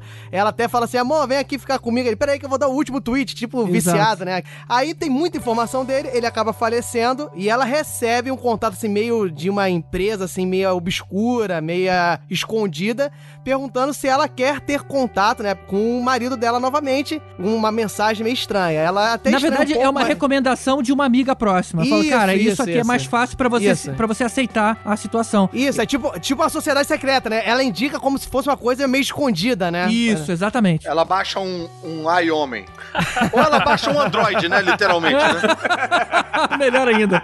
Tem um comentário importante num diálogo que é, a mulher fala assim: Ah, ele vivia conectado, então vai dar para fazer isso. Porque esse programa é um programa que pega tudo que a pessoa já postou em redes sociais e e-mail e coisa assim, reproduz, assim, né? E reproduz uma inteligência artificial como se fosse a pessoa. A personalidade da pessoa. Que, pois é, com a personalidade. Se fosse alguém que não vivesse online, não ia copiar direito. Mas como o cara vivia online. É, porque ele precisa de uma base de dados para gerar um algoritmo que tem as palavras mais ditas, a forma de se expressar e tudo mais, é. né? Tanto que a, nas instruções, eles falam: a hora que você se sentir confiante, você coloca as senhas das publicações privadas, senha de e-mail e tudo mais, para ele fazer uma varredura mais completa. É, fora vídeo, ela subia vídeo pessoal dele também, tinha um milhão de coisas, né? É, ela foi aumentando conforme ela foi viciando em ter o contato Isso. com o marido, né? Mas aí, Diogo, eu discordo uma coisa. Eu não só gosto demais desse episódio, é o meu favorito de Black Mirror. É, Olha, eu gosto é, muito dele também. É, é, o tipo, é o meu número um, esse episódio. Eu acho esse episódio fantástico. Eu gostei também. Eu, eu não gostei muito porque eu achei a relação. A gente. Vocês discutiram bem mais do que eu no, na, no capítulo anterior. Eu achei a atuação não me pegou, entendeu? Oi, eu gostei muito o da atuação. O plot cara. da ideia é maneiro. Eu, eu também. não curti muito, não. É porque ele é um robô, cara. Eu também gostei muito. cara, eu, eu, acho legal. Esse episódio ele trouxe um negócio que depois voltou pro Black Mirror, que é se a máquina ou a inteligência artificial ela tem consciência de que ela existe própria, ela era um, um ser, um novo ser, sabe? Ela, ela, merece ter esse peso, ela é a pessoa ou não é a pessoa? Isso vai ser discutido depois no White Christmas, no Sun Junipero. Exato, é, no White Christmas isso é bem fechado. Você é você porque você tá no seu corpo ou você é só o fato de ter tudo que você tem, toda a sua, a sua, a sua consciência, vamos dizer assim, aquilo ali te torna, você se duplica. É possível ou não é? E acho que esse episódio ele chega inclusive na, na conclusão óbvia que não, né? Porque a experiência faz a diferença. Não, esse episódio você pode chegar numa conclusão, mas os outros, acho que você cada um te leva para um caminho diferente, né, cara? É, cada um chega numa conclusão diferente. Esse é não. Esse me lembra inclusive aquela a, desculpa, aquela cena do Gênio Indomável, quando o, o, o. Matt Damon. Isso. O Matt Damon dá um esculacho lá no Robbie Williams, fala uma opção de coisa, o Robbie Williams fica arrasado. Depois o Robbie Williams para pra pensar e volta pra ele. Cara, tô aqui pensando, você, na hora que você vem falar comigo, você cita a Capela Sistina, quanto ela é bonita, não sei o que lá, mas você, você nunca teve lá e sentiu o cheiro dela. Você olhou para cima, viu a grandiosidade. Você fala de morte, de guerra, mas você nunca teve um amigo nas mãos para morrer na sua mão. Você não sabe o que é sentir isso. E ele vai falando outros exemplos, mas ele tá dizendo o quanto a, a, a experiência faz você único. No final, eu acho que essa é a conclusão do episódio. Por mais que você tenha uma máquina que te imite por completo, ela nunca vai ser você. Mas tem uma explicação muito importante para isso. Quando a máquina se baseia em todo o seu comportamento público, ela se baseia em alguém que você não é. Porque todo mundo é muito mais engraçado e é muito melhor externamente. Ah, mas sim. na hora que ele ia interagir com ele, a- o robô ia interagir com ela, ela percebia, mas peraí, o fulano não diria isso. Ou ele não faria assim, ele ia reclamar porque eu mandei ele embora do quarto, ele não ia embora do quarto de uma vez, sabe? Ah, verdade, Aí você verdade. vê essas realidades entrando em choque. É, e eu acho que tem um pouco de alma aí, né? A mulher sente falta de alma, da alma do maluco, da essência do cara. Ela fica vendo só um pouco da É produção. uma cópia, né? Não tem como sair disso. Não é o cara, é uma É. cópia. É, eu gosto muito das atuações e depois eu gostei de ver esses dois atores que eu vi a primeira vez ali aparecendo em várias outras coisas, né? O menino fez. Ex-Machina, ele é o principal do Ex-Machina. Pois é. Pô, o cara, ele fez. Ele é o General Hux. Ele tava no Regresso, ele tava no X-Machina, ele tava no Harry Potter. Ele faz o contrário, né? Ele faz o humano que contracena com a máquina no X-Máquina, ele faz o outro Isso, lado. É. E a menina, no, no, no, no- eu adoro ela fazendo a Agente Carter, cara. Eu acho ela sensacional fazendo essa série. Esse, esse menino, eu esqueci o nome dele, mas ele fez um filme também, um filme romântico. Dominal Gleason. Hã? Dominal Gleason. É, é esse negócio aí. É, Ele fez um filme que ele, ele consegue voltar no tempo dele mesmo. Ele assume. Questão de tempo. Cara, eu gosto muito desse filme. Filme bonitinho, romântico. Eu- Eu, gosto, eu acho gosto. legal. Pô, e o final desse episódio também tem um treco que eu acho bem interessante, curioso, que ele começa falando de que a mãe dele pega as fotos antigas, coisas que ela não quer mais ter que lidar e guarda no sótão. Coisa que ela não tem coragem de jogar fora, mas também não quer guardar exposto e tal, e aí resolve jogando no sótão. E a menina acaba fazendo exatamente isso com o Android. É. Coloca no sótão, não Exato. sabe porque não tem coragem de matar, não tem coragem de devolver, não tem coragem de apagar a memória, mas também não quer conviver com aquilo, ele fica lá meio que vivendo no sótão, junto com as lembranças desagradáveis, assim. Junto né? com o passado. Ele só via a filha, né? A, a garotinha só via ele nos domingos. É. Olha que engraçado, né? Como se fosse só vai brincar com ele no domingo. Pô, e também É, me lembrou muito uma, uma história em quadrinho foda que eu li, chamado Alex mais Ada, mais, tipo, símbolozinho demais, né? Alex Ada. Cara, que é muito bom e, e tem um pouco disso aí, da relação da máquina que emula uma personalidade, mas você sente que aquela personalidade é falsa e tal. Muito bacana. Não, e é legal, você pegando essa parte, entra na discussão justamente que fala, né, que Black Mirror tem outros contos que você acaba achando que talvez fosse uma consciência e tudo mais. E eu acho que é o ponto, é justamente esse. Nesse episódio, ele coloca uma subserviência, né? O robô, ele mesmo ele tendo consciência, mesmo ele falando, ele ainda é subserviente à mulher. Ele faz o que ela mandar, tanto que ele ficou no sótão, ele não se revoltou nem nada. E em alguns episódios mais pra frente, você vê a inteligência artificial se revoltando, não querendo fazer, achando que é um ser humano mesmo. E acho que essa tocada faz você não achar que aquilo ali é um ser humano de verdade, não é uma outra pessoa, entendeu? É, tem episódio até que a, a inteligência, no caso artificial, ela não, não tem consciência que ela é uma inteligência artificial, né? Exato. Aí, aí isso dá um caráter mais É. humano, né? Você começa a achar, pô, aquilo ali pode ter sentimento. Nesse cara, eu critiquei a atuação, mas esse ponto é positivo. Ele mostra realmente não ter sentimento. Eu acho que era a tocada que o episódio queria dar. É, essa- ele tem consciência aqui. Deixa eu né? perguntar uma coisa. Enquanto não existia o robô, era só um software, era só o ai homem, era uma forma boa de você realmente lidar com o luto, você poder conversar, você dar um encerramento. Nossa, mas esquisito, Eu cara. acho que a parada degringola quando você começa a ter alguém pra fazer sexo, por exemplo. Aí é bizarro. Aí é bizarro. Vibrador de 1,80m. Até porque ele não cansa, né? Ele, ele não cansa, é complicado, né? Ela vai falar, ela vai. "Ah, Não, eu não Ele, aguento ele mais. liga a ereção instantaneamente, né? Aí ela olha com aquela cara de. "Ah". É isso porque começa o episódio com ele broxando na cama dela, né? Nossa, eu não lembrava Não, nem disso. broxando, ele acaba, É. ele acabando rápido, né? Assim, o cara só se liga nela, nele. Mas né? aí ela arranja uma namorada que, porra, agora tem um pau que gira, um pau que pisca, um pau que... Exato. Eu, eu tava achando que era legal porque, para mim isso ia introduzir o fato dela entender que não era o cara, mas podia ser legal. Olha só, é o, é o cara evoluído, é uma outra coisa. Mas não, né? No final isso daí não, não, não foi legal, não foi uma boa ideia.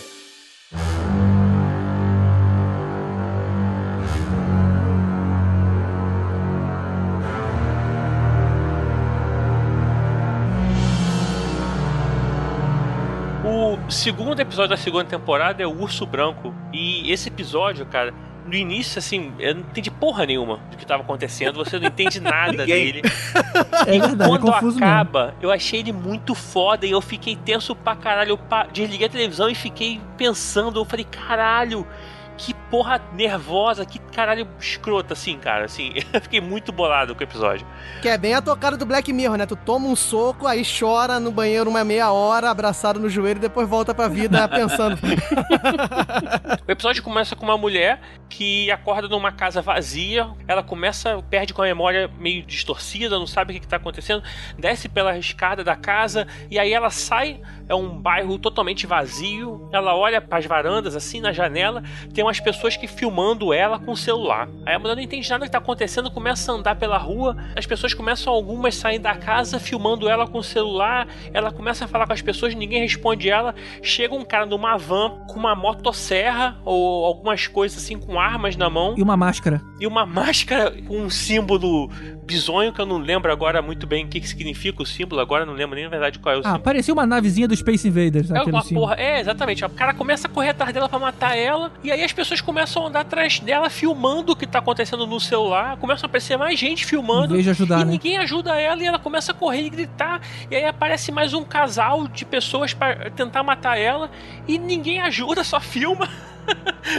e aí chega mais uma pessoa num carro, salva ela, leva ela pra outro lugar e aí assim, começa a desenrolar, né? a pessoa começa a ajudar ela a fugir. Vale lembrar que ela tinha fragmentos de uma memória de uma criança que ela não estava entendendo do que se tratava. Isso, é, e ao mesmo tempo ela fica tentando lembrar o que, que tá acontecendo, cadê aquela criança, que era filho dela, que era filho dela, o que, que aconteceu com aquela criança, e aí no final ela consegue, chega num lugar que ela, ela- essa mulher que ajuda ela, convence ela que ela tem que ir numa estação de energia elétrica e que lá ela tem que desligar aquela estação de energia elétrica, lá eles quando chegam naquele lugar, eles derrotam os vilões, e aí quando tudo acaba, a parede se abre, e na verdade ela tá como se fosse num reality show, e aquilo ali é uma condena, toda aquela aquele terror psicológico que ela tá passando, ela na verdade tá sendo uma condenação porque ela assassinou uma criança.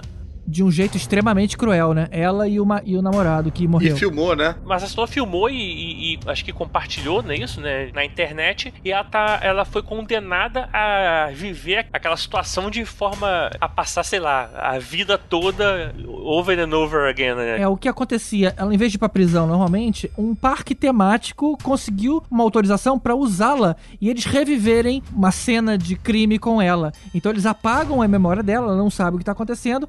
Aquilo acontece durante todo o show. No final é explicado por que, que ela tá vivendo aquilo e ela volta pra casa amarrada e é, limpam a, a memória dela. Lembrando que essa experiência de limpar a memória é extremamente dolorosa pra ela. Ela grita bastante durante o- o procedimento. Eu gostei pra caramba desse início, mas eu, eu não gostei tanto da virada, sabia? Eu achei, eu, eu achei que o episódio tava já bom o suficiente com essa ideia das pessoas ficarem filmando ao invés de ajudar. Eu achei isso uma crítica interessante. Aí quando no final explica que as pessoas estavam fazendo isso de propósito pra condenar ela, isso pra mim perdeu um pouco a força.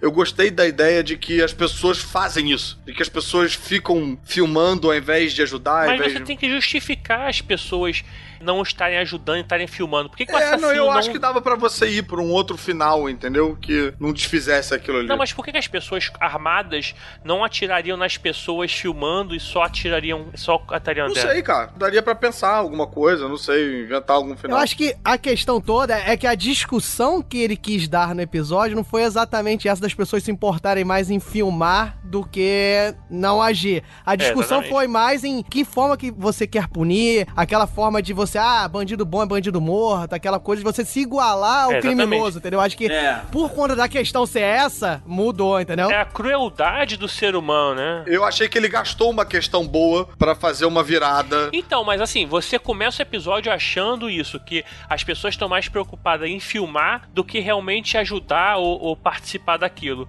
Mas no final ele te mostra que ele tá dizendo ali, a crueldade está em todos nós, na verdade, e você gosta daquilo, e na, na verdade não tá preocupado em trazer justiça, tá preocupado em, na verdade, se vingar daquilo, entendeu? Sim, mas eu acho uma crítica mais próxima da nossa sociedade o fato de que as pessoas filmam tudo mais do que vivem a parada, do que que as pessoas fazem um reality com assassinos e, e filmam para fingir que. Tá, Mas é os dois, cara. É um pouquinho de cada. É, eu, eu acho esse episódio ele desnecessariamente sádico. Por que, que eu não compro esse episódio? Eu acho irreal. Por exemplo, você tá no futuro dos 15 milhões de méritos lá, de, de créditos, não sei o nome do português por mais que seja um futuro maluco, ainda dá para acreditar um pouco que as pessoas sobre aquelas circunstâncias agiriam desse jeito. Todos os outros episódios eu, eu compro a reação das pessoas. A verdade por trás daquilo, né? Eu não compro em nenhuma circunstância o pessoal fazer um reality show torturando todos os dias uma pessoa, por mais bandida que ela seja. Entendeu? Eu não consigo acreditar que isso vai acontecer. Aquela virada para mim ficou com cara de virada de roteiro. É porque a, a tocada do Black Mirror muda um pouco aí, né? Porque o que acontece, concordando com o Gaveta, eu acho que todos os outros episódios, o que destoa, a distorção tá num indivíduo. Um indivíduo que enlouquece, um indivíduo que manda comer o porco, um indivíduo que começa a achar que a mulher trai. E ali ele meio que quis botar uma distorção coletiva, né? E é, realmente é mais difícil de você comprar essa ideia, né? É, eu não consegui comprar, eu não, eu não consigo ver que a, nossa sociedade consiga chegar nesse ponto. E aí o episódio, ele para mim fica sendo só sádico pra caralho. Sádico. É, não, pra mim, esse final tem uma cara de uma virada só de virada de roteiro. Tipo, e aí era tudo um programa de televisão. Olha que surpresa. É, olha, olha como é que vai ser drástico e vai ser muito sádico. É. Olha como, olha eu, como sou... eu te surpreendo o tempo todo e tal. É, e aí, eu senti isso também. Eu sei lá. Eu acho que eles tinham um início bem foda eles ficaram, caralho, como é que a gente termina essa parada do jeito que continue surpreendendo? Caralho, não sei, não sei, já sei. Era tudo um programa de televisão. tem que ter um plot twist, tem que ter um plot é, twist. É, eles ligaram pro M Shyamalan é. lá e falaram, porra. Pô, já, eu, eu, discordo de vocês aí bastante, mas tudo bem. Opinião, opinião. Tem gente que tem opinião boa e tem gente que, que nem vocês, assim.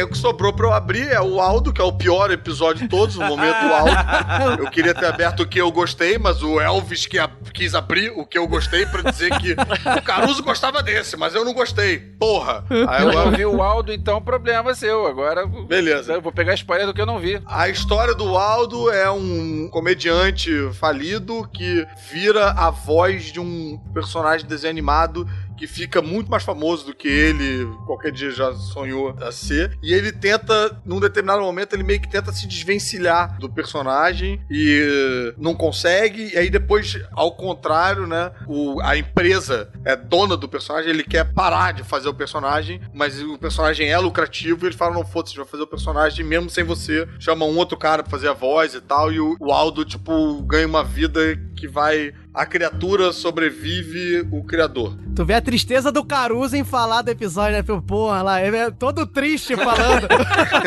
ele conseguiu resolver o episódio em 10 segundos, assim, né? Eu vou te falar, eu não, eu não tava achando tão ruim esse episódio, não. Eu achei que o final é muito escroto. O cara vira um mendigo, sabe? Não, cara, é muito caricato, é muito ruim. Não tem tanto uma interação com a, a questão do, da nossa persona virtual e tal. Fica nessa, sei lá. É, mas ele tem um lance de.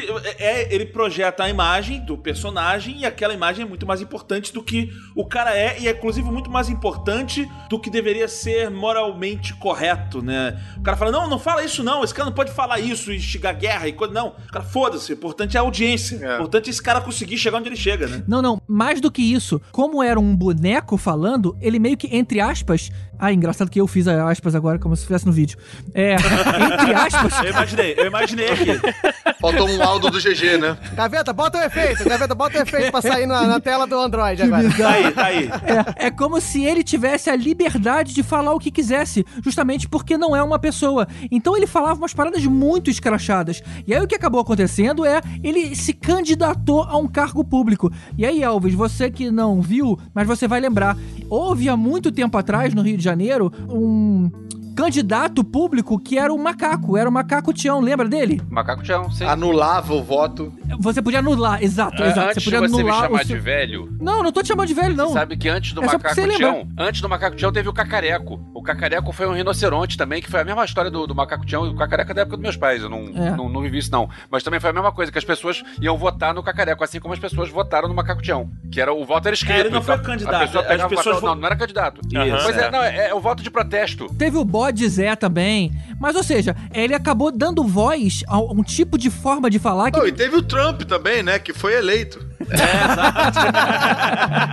é porque, por exemplo, para deputado estadual tinha tantos nomes que você não tinha como listar isso num papel. Então você escrevia mesmo o nome ou botava o número. E aí você escrevia qualquer coisa. É verdade, é verdade. Enfim, o episódio é uma bosta. Gente... Uhum. não, a, a única discussão, a, a, única discussão que eu consigo ver é justamente essa que o GG falou, de ter um personagem, uma persona assim que não é real e ela pode falar o que quiser. Mas mesmo assim eu achei que foi feito da forma que, ah, ele pode xingar e pronto, só isso. Não, mas vem cá, tô falando também, tipo, ah, eu não, não gostei tanto do episódio e tal, mas eu ainda acho a média alta, assim. Não, eu não desliguei no meio, sim, não fiquei puto. Sim, sim. É, é, só porque os outros são muito instigantes e você fica muito querendo discutir dos, dos desdobramentos, né, da ideia que o episódio coloca. E esse eu acho que fica mais centrado no, nesse caso específico desse cara. Mas é bom, é um bom episódio, é um bom episódio. Sim, perto do que a gente tem aí na, na média das séries, ele é muito bom. O problema é que a Black Mirror nivelou por cima, né, cara?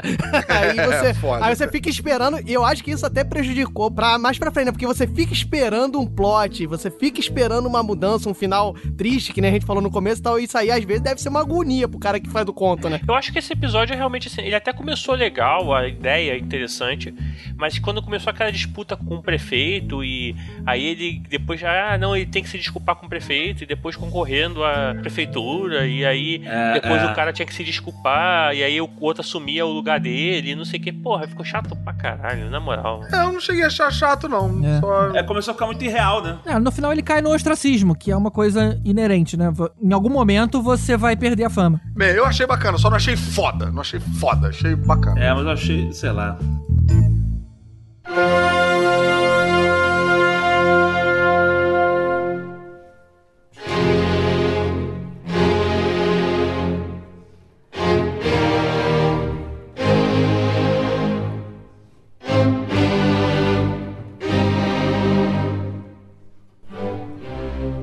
Finalizando a segunda temporada, temos um especial de Natal. Um episódio sobre um dos temas mais polêmicos que é uma pessoa bloquear a outra na vida real. Cara, eu tenho uma, eu não tô entendendo, cara, porque para mim é, tem dois episódios aí. Um é esse e o outro é o da mulher que se faz o download dela pro. É porque esse é um episódio com vários plot twists. Ele começa com duas pessoas presas numa cabana e aí um cara tá tentando fazer o outro acabar conversando. Tipo assim, pô, nós estamos há cinco anos aqui, cara, ah, fala alguma coisa. E aí o cara fala o que, que ele faz. Aí quando ele fala o que, que ele faz, é o episódio da mulher que Isso. se downloada. Exatamente. O que, que o falante faz? Tem o falante e o calado. O falante, ele explica o seguinte: olha, eu tô aqui. O falante aqui... é o John Hamm, né? John Hamm. É John Hamm. John Hamm é o falante. É, o falante, falante. Isso são dois anões dos, dos sete, o falante e o calado. é, eles já estão na cabana já, né? Falta só a Branca de Neve e os outros cinco que estão minerando. Inclusive, esse, esse episódio são três contos conectados. Em um só, exatamente, cara. Em um só. Inclusive, a descrição do episódio fala isso. Ele tá na cabana, ele começa a falar sobre a história dele, e aí ele vai contar sobre a história dele, ele fala sobre aquele cara que fica dando em cima da mulher na, na, na noite, ele dando a dica. Na verdade, ele era um conselheiro amoroso virtual. Isso, ele ajudava isso. pessoas que não tinham um desenrolar muito legal socialmente. Ele tava lá com o fone de ouvido e vendo o que a pessoa tava vendo e ajudando. Caralho, tem isso também, né? Pô, tem 18 episódios nesse episódio, cara. Você vê que ele falou de uma forma melhor. Eu falei, chegando na mulher da noite. Ele, não, tentando uma, um aconselhamento amoroso. É, só, só uma coisa, esse episódio, ele foi ao ar em dezembro de 2014. A segunda temporada, os três que a gente falou anteriormente, ele foi em fevereiro de 2013, ou seja, teve mais de um ano aí, quase dois anos de diferença, né? Então, assim, ele foi um especial aí de final de ano, de Natal, mas ele é quase na terceira temporada, né? Temporada 2 e meio. Pra quem maratona Netflix aí, teve um infarto, né? Ficar um ano sem assistir nada da série. é, alguém sabe quanto tempo tem esse episódio? Ele tem, tem ele, tem, filme, ele tem né? uma hora e pouquinho. 73 ele tem minutos. Ele tem mais do que os 45 minutos dos outros. Eu tô vendo aqui no, no Netflix, os três episódios anteriores é 48 minutos, 42 e 43. Esse tem 73 minutos. É, ele é, é, Bem, ele é bem distante. É, por causa desse tempo todo, né? Eles quiseram fazer realmente especial. Se duvidar, foi até para tentar vender a série, né? Porque não estavam fazendo mais há um bom tempo, né? Não sei. Talvez seja isso. É, é possível. Mas deixa eu finalizar então essa primeira parte, que como o Gaveta lembrou bem, são três contos em um só. Essa primeira parte, tá lá o cara ajudando a pessoa a chegar nas mulheres, e aí ele encontra uma pessoa que era uma pessoa deprimida, que no fim das contas queria se matar e tenta matar ele junto. Na verdade, tenta não, mata ele junto, envenena o cara, leva ele pra casa dela e envenena os dois. Só que o cara, além de estar tá ajudando isso tá acontecendo, tinha uma série de outras pessoas daquele grupo de ajuda que também estavam vendo junto o que estava acontecendo. Então, ou seja, virou todo mundo cúmplice de assassinato. Eles tentaram, opa, então tira isso daqui, corta, joga fora, queima o HD e tudo mais. Mas a polícia acaba descobrindo e ele é preso. Aí começa o segundo conto. Aí ele explicando.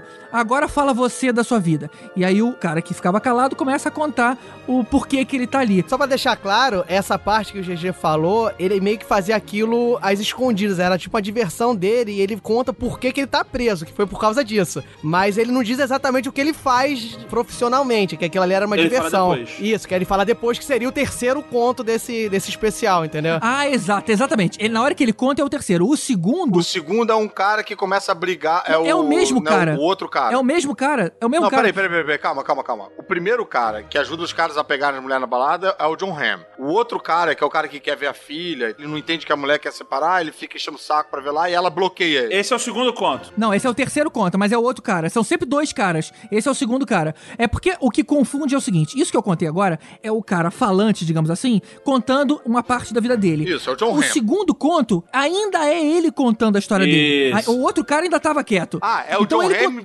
com a mulher que, que baixa a memória. Exatamente, porque o outro cara, na hora que ele começa a se soltar, ele pergunta, aí ele começa a conversar um pouquinho, né, e fala, mas, mas qual é a sua profissão? Você faz isso para viver? Você é tipo um conselheiro amoroso? Ele falou, não, esse é o meu hobby. Você jamais ia adivinhar qual é a minha profissão de verdade. E aí ele conta uma segunda história, contando o que ele faz de verdade. Ele trabalha para uma companhia de uma empresa aonde você duplica consciências. Digamos assim, você cria uma, um controlador de casa, só que por mais que você programe aqueles componentes, aquela programação nunca vai se adiantar ao que você gostaria. Então a solução da empresa é: eu faço uma cópia do seu ID, da sua consciência, e ali dentro ela vai tomar voluntariamente as próprias decisões.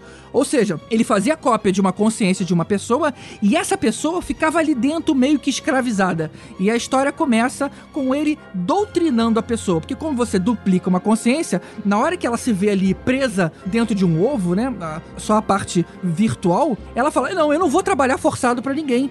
Aí ele falou: "Você vai sim". E ele começa uma forma de tortura. Você: "Ah, é, você não quer trabalhar? Então fica aí sem fazer nada durante três semanas. E aí, esse tempo passa rapidinho. Na hora que acaba essas três semanas, ela tá enlouquecida. Fala, meu Deus, não faz mais isso. Ah, então você vai trabalhar, né? Não, não vou trabalhar. Ah, então fica mais seis meses. Caralho, é Na hora que né? volta os seis meses, cara, isso é instantâneo, né? Ela tá enlouquecida, num lugar completamente branco. E aí ela volta e fala assim, pelo amor de Deus, me dá alguma coisa para fazer. E aí ela passa a controlar a casa da dona dela. Que é ela. É, isso é uma crítica extremamente forte. Não, isso aí é sensacional, né? Essa, essa sacada é sensacional, né? De, do, do, passar do tempo pro cara muito rápido e pra ela ser realmente seis meses, né? Não, e ainda tem uma cena da mulher, a verdadeira, acordando, né? E fala pra ele, ele tá o técnico na casa dele, e só pergunta, e aí, terminou de configurar? Ele, ah, eu terminei aqui de configurar o que precisava. E, a, e o configurar o que precisava é torturar a consciência dela até ela ceder. É, é quebrar o espírito, né? Quebrar o Exatamente. espírito da, da consciência. É, e, que, e o que entra naquilo que eu falei lá do episódio do Android, né? Que tu vê que aí, a, nesse episódio eles quiseram dar um tom humano a essa inteligência artificial, cara. Tu fica assim, caraca, que sacanagem que fizeram com ela, mas é, É. um aparelhozinho, né? Exatamente. Nesse você fica com pena de um ovo, que é o robô, né, cara? Exato. Caralho, dá mó nervoso esse. Esse episódio solta meio que um- umas referências aos, aos episódios anteriores, né? Sim. Todos os episódios de Black Mirror, né? Tem a coisa do chip implantado na, na memória, né? Eles É. começam comendo porco, né? Começam, tipo, fatiando um porco lá e Não, tal. e, e detalhe, na hora que o cara começa a contar a vida dele, que ele descobre ali que ela tá grávida, eles usam o mesmo eh, identificador de gravidez que teve em um outro episódio. Ah, No episódio da agente Carter, que ela tá grávida, ela tem um aparelhinho lá. É verdade, é o mesmo bastãozinho. Ah, é verdade. É o mesmo hardware, digamos assim, que ela vê.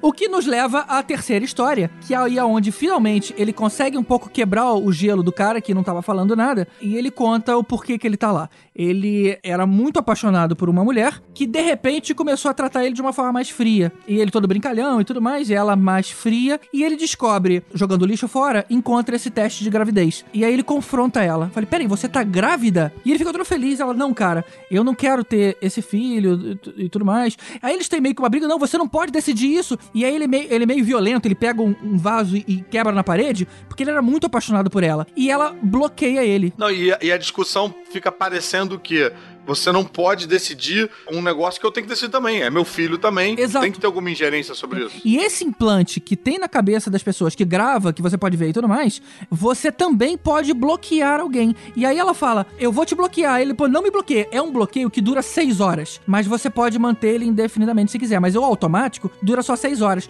E quando isso acontece, é que nem no Facebook. Você não vê mais a outra pessoa e o bloqueado não te vê mais. Só que na vida real, a imagem daquela pessoa é substituída por uma mancha. E o áudio também não é visível. É, parece aquela te televisão antigamente quando saia do ar, né? Aquele tzzz, assim. É, exatamente. Deve dar, dar super nervoso.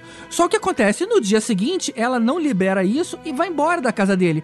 Sem... Ela consegue uma restrição, de uma ordem de restrição, igual teria assim, é, manter distância, né? Tem que estar tantos metros de distância, né? Exato. Legalmente, e, né? E, e o angustiante é que ele não consegue se explicar, ele não consegue pedir desculpas, ele não consegue olhar pra mulher porque o bloqueio não deixa. Aí ele vai para ele tenta ir na casa da, do pai dela, que o pai dela não gostava dele, ou seja, já não facilita.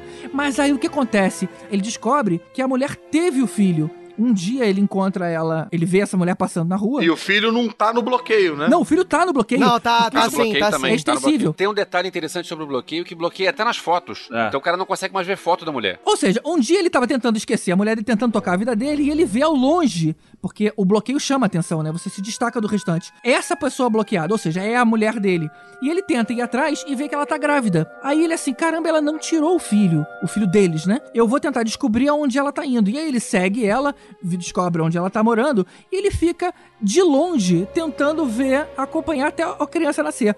Quando a criança nasce, a gente descobre que o bloqueio é extensível à criança por causa do DNA. Na conversa que os dois têm no presente, ele fala, um, um outro fala, ah, é verdade, né? O bloqueio é, você não consegue ver por causa do DNA. Mas, ou seja, aí ele fala, cara, eu não sabia nem se o meu filho era filha ou filho. Enquanto bebê, a gente não consegue identificar. Mas ele sabia que sempre, todo Natal, ela passava com o pai. Então, todo Natal, todo ano, ele ia lá se esconder na floresta para tentar ver, pelo menos, a forma do filho. Até que com quatro anos, anos, ele vê que a, criança já tá usando saia pela forma entende, caramba, o meu filho então é uma menina. Aí, o, o, na conversa, né, o, o, outro cara que tava ouvindo a história perguntou, e no ano seguinte? Ele não teve no ano seguinte. Porque nesse meio termo, no meio do ano, ele tá vendo a, a programa de televisão e fala sobre um grande acidente que matou um monte de pessoas. E entre os mortos, mostrava a menina. E pela regra do bloqueio, quando a pessoa morre, o bloqueio é cancelado para todo mundo. Então ele fica chocado, falei, caramba, eu nem lembrava direito da foto dela, mas agora eu consigo ver a minha filha. E aí ele vai lá para tentar ver a filha, e aí, cara, puta, essa parte dá um arrepio bizarro. Na hora que ele consegue olhar para a criança, a criança era japonesa, ou seja, não era filha dele, era filha do melhor amigo dele. E aí a gente volta algumas cenas, né? É, e você vê que o, o melhor amigo dele estava sempre perto dela. E era por isso que ela começou a tentar evitar.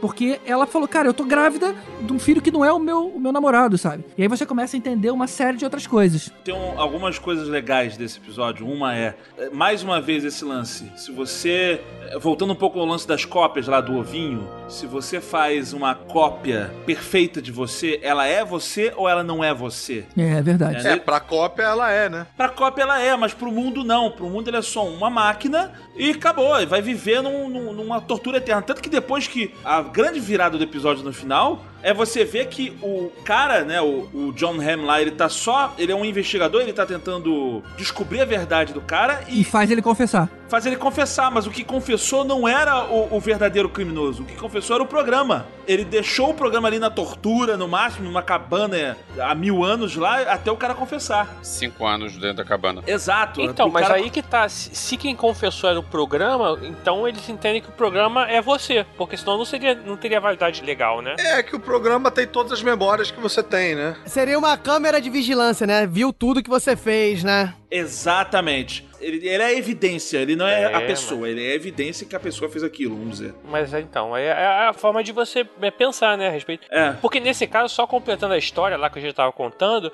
quando ele, ele descobre que a criança não é filha dele, ele pega um, um globo, né, o Snow Globo, né, como é que é? Chama? Aquele globo de neve, né? Uhum. E bate na cabeça do pai da ex-mulher dele, né, naquele, da garota que ele gostava. Numa briga, E né, acaba matando ele. E aí é o caso que eles estão descobrindo.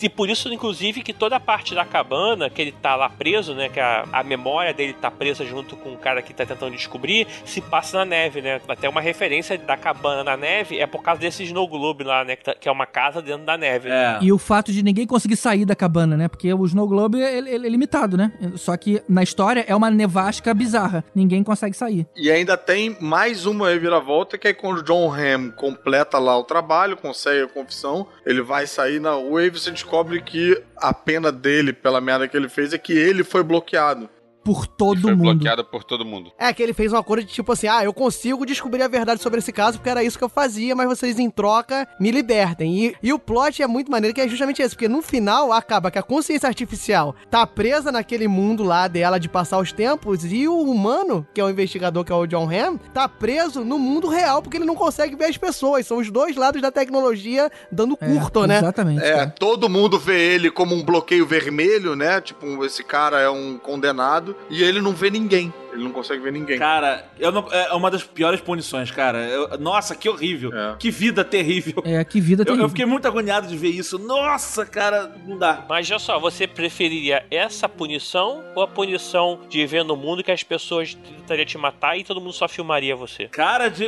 Caraca, Nossa. olha, ó, ó o Black Ah, Mirror. difícil, ó a pergunta de Black Mirror. Eu acho que eu prefiro essa punição que eu não preciso falar com ninguém, fico só olhando revista em quadrinho. É, exato, exato. Acho que essa daí é. E se os personagens da revista em quadrinho tivessem bloqueados pra você? Aham. Porra, aí você é cruel demais, né, Tibério? Aí, cara, aí, porra. aí Bloqueou o. Homem-Aranha. Oh, não!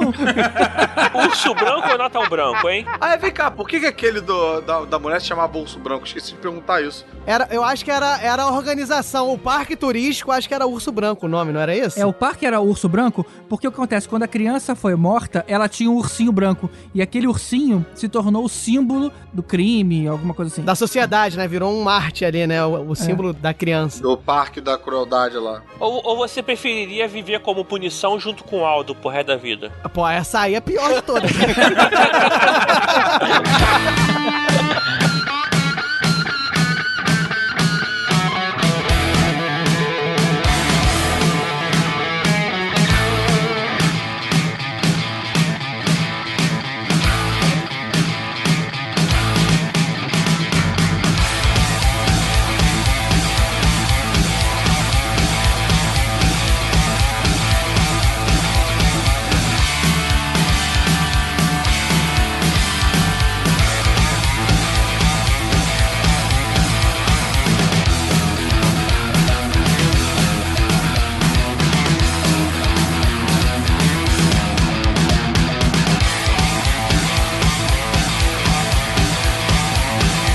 pessoal. Aqui a gente encerra essa parte 1 e no próximo episódio a gente vai ter a parte 2 com os seis episódios restantes e melhores dessa série. Abraço então a todos e até daqui a pouco. Tá, só quero dizer que eu não acho que são melhores, não, tá?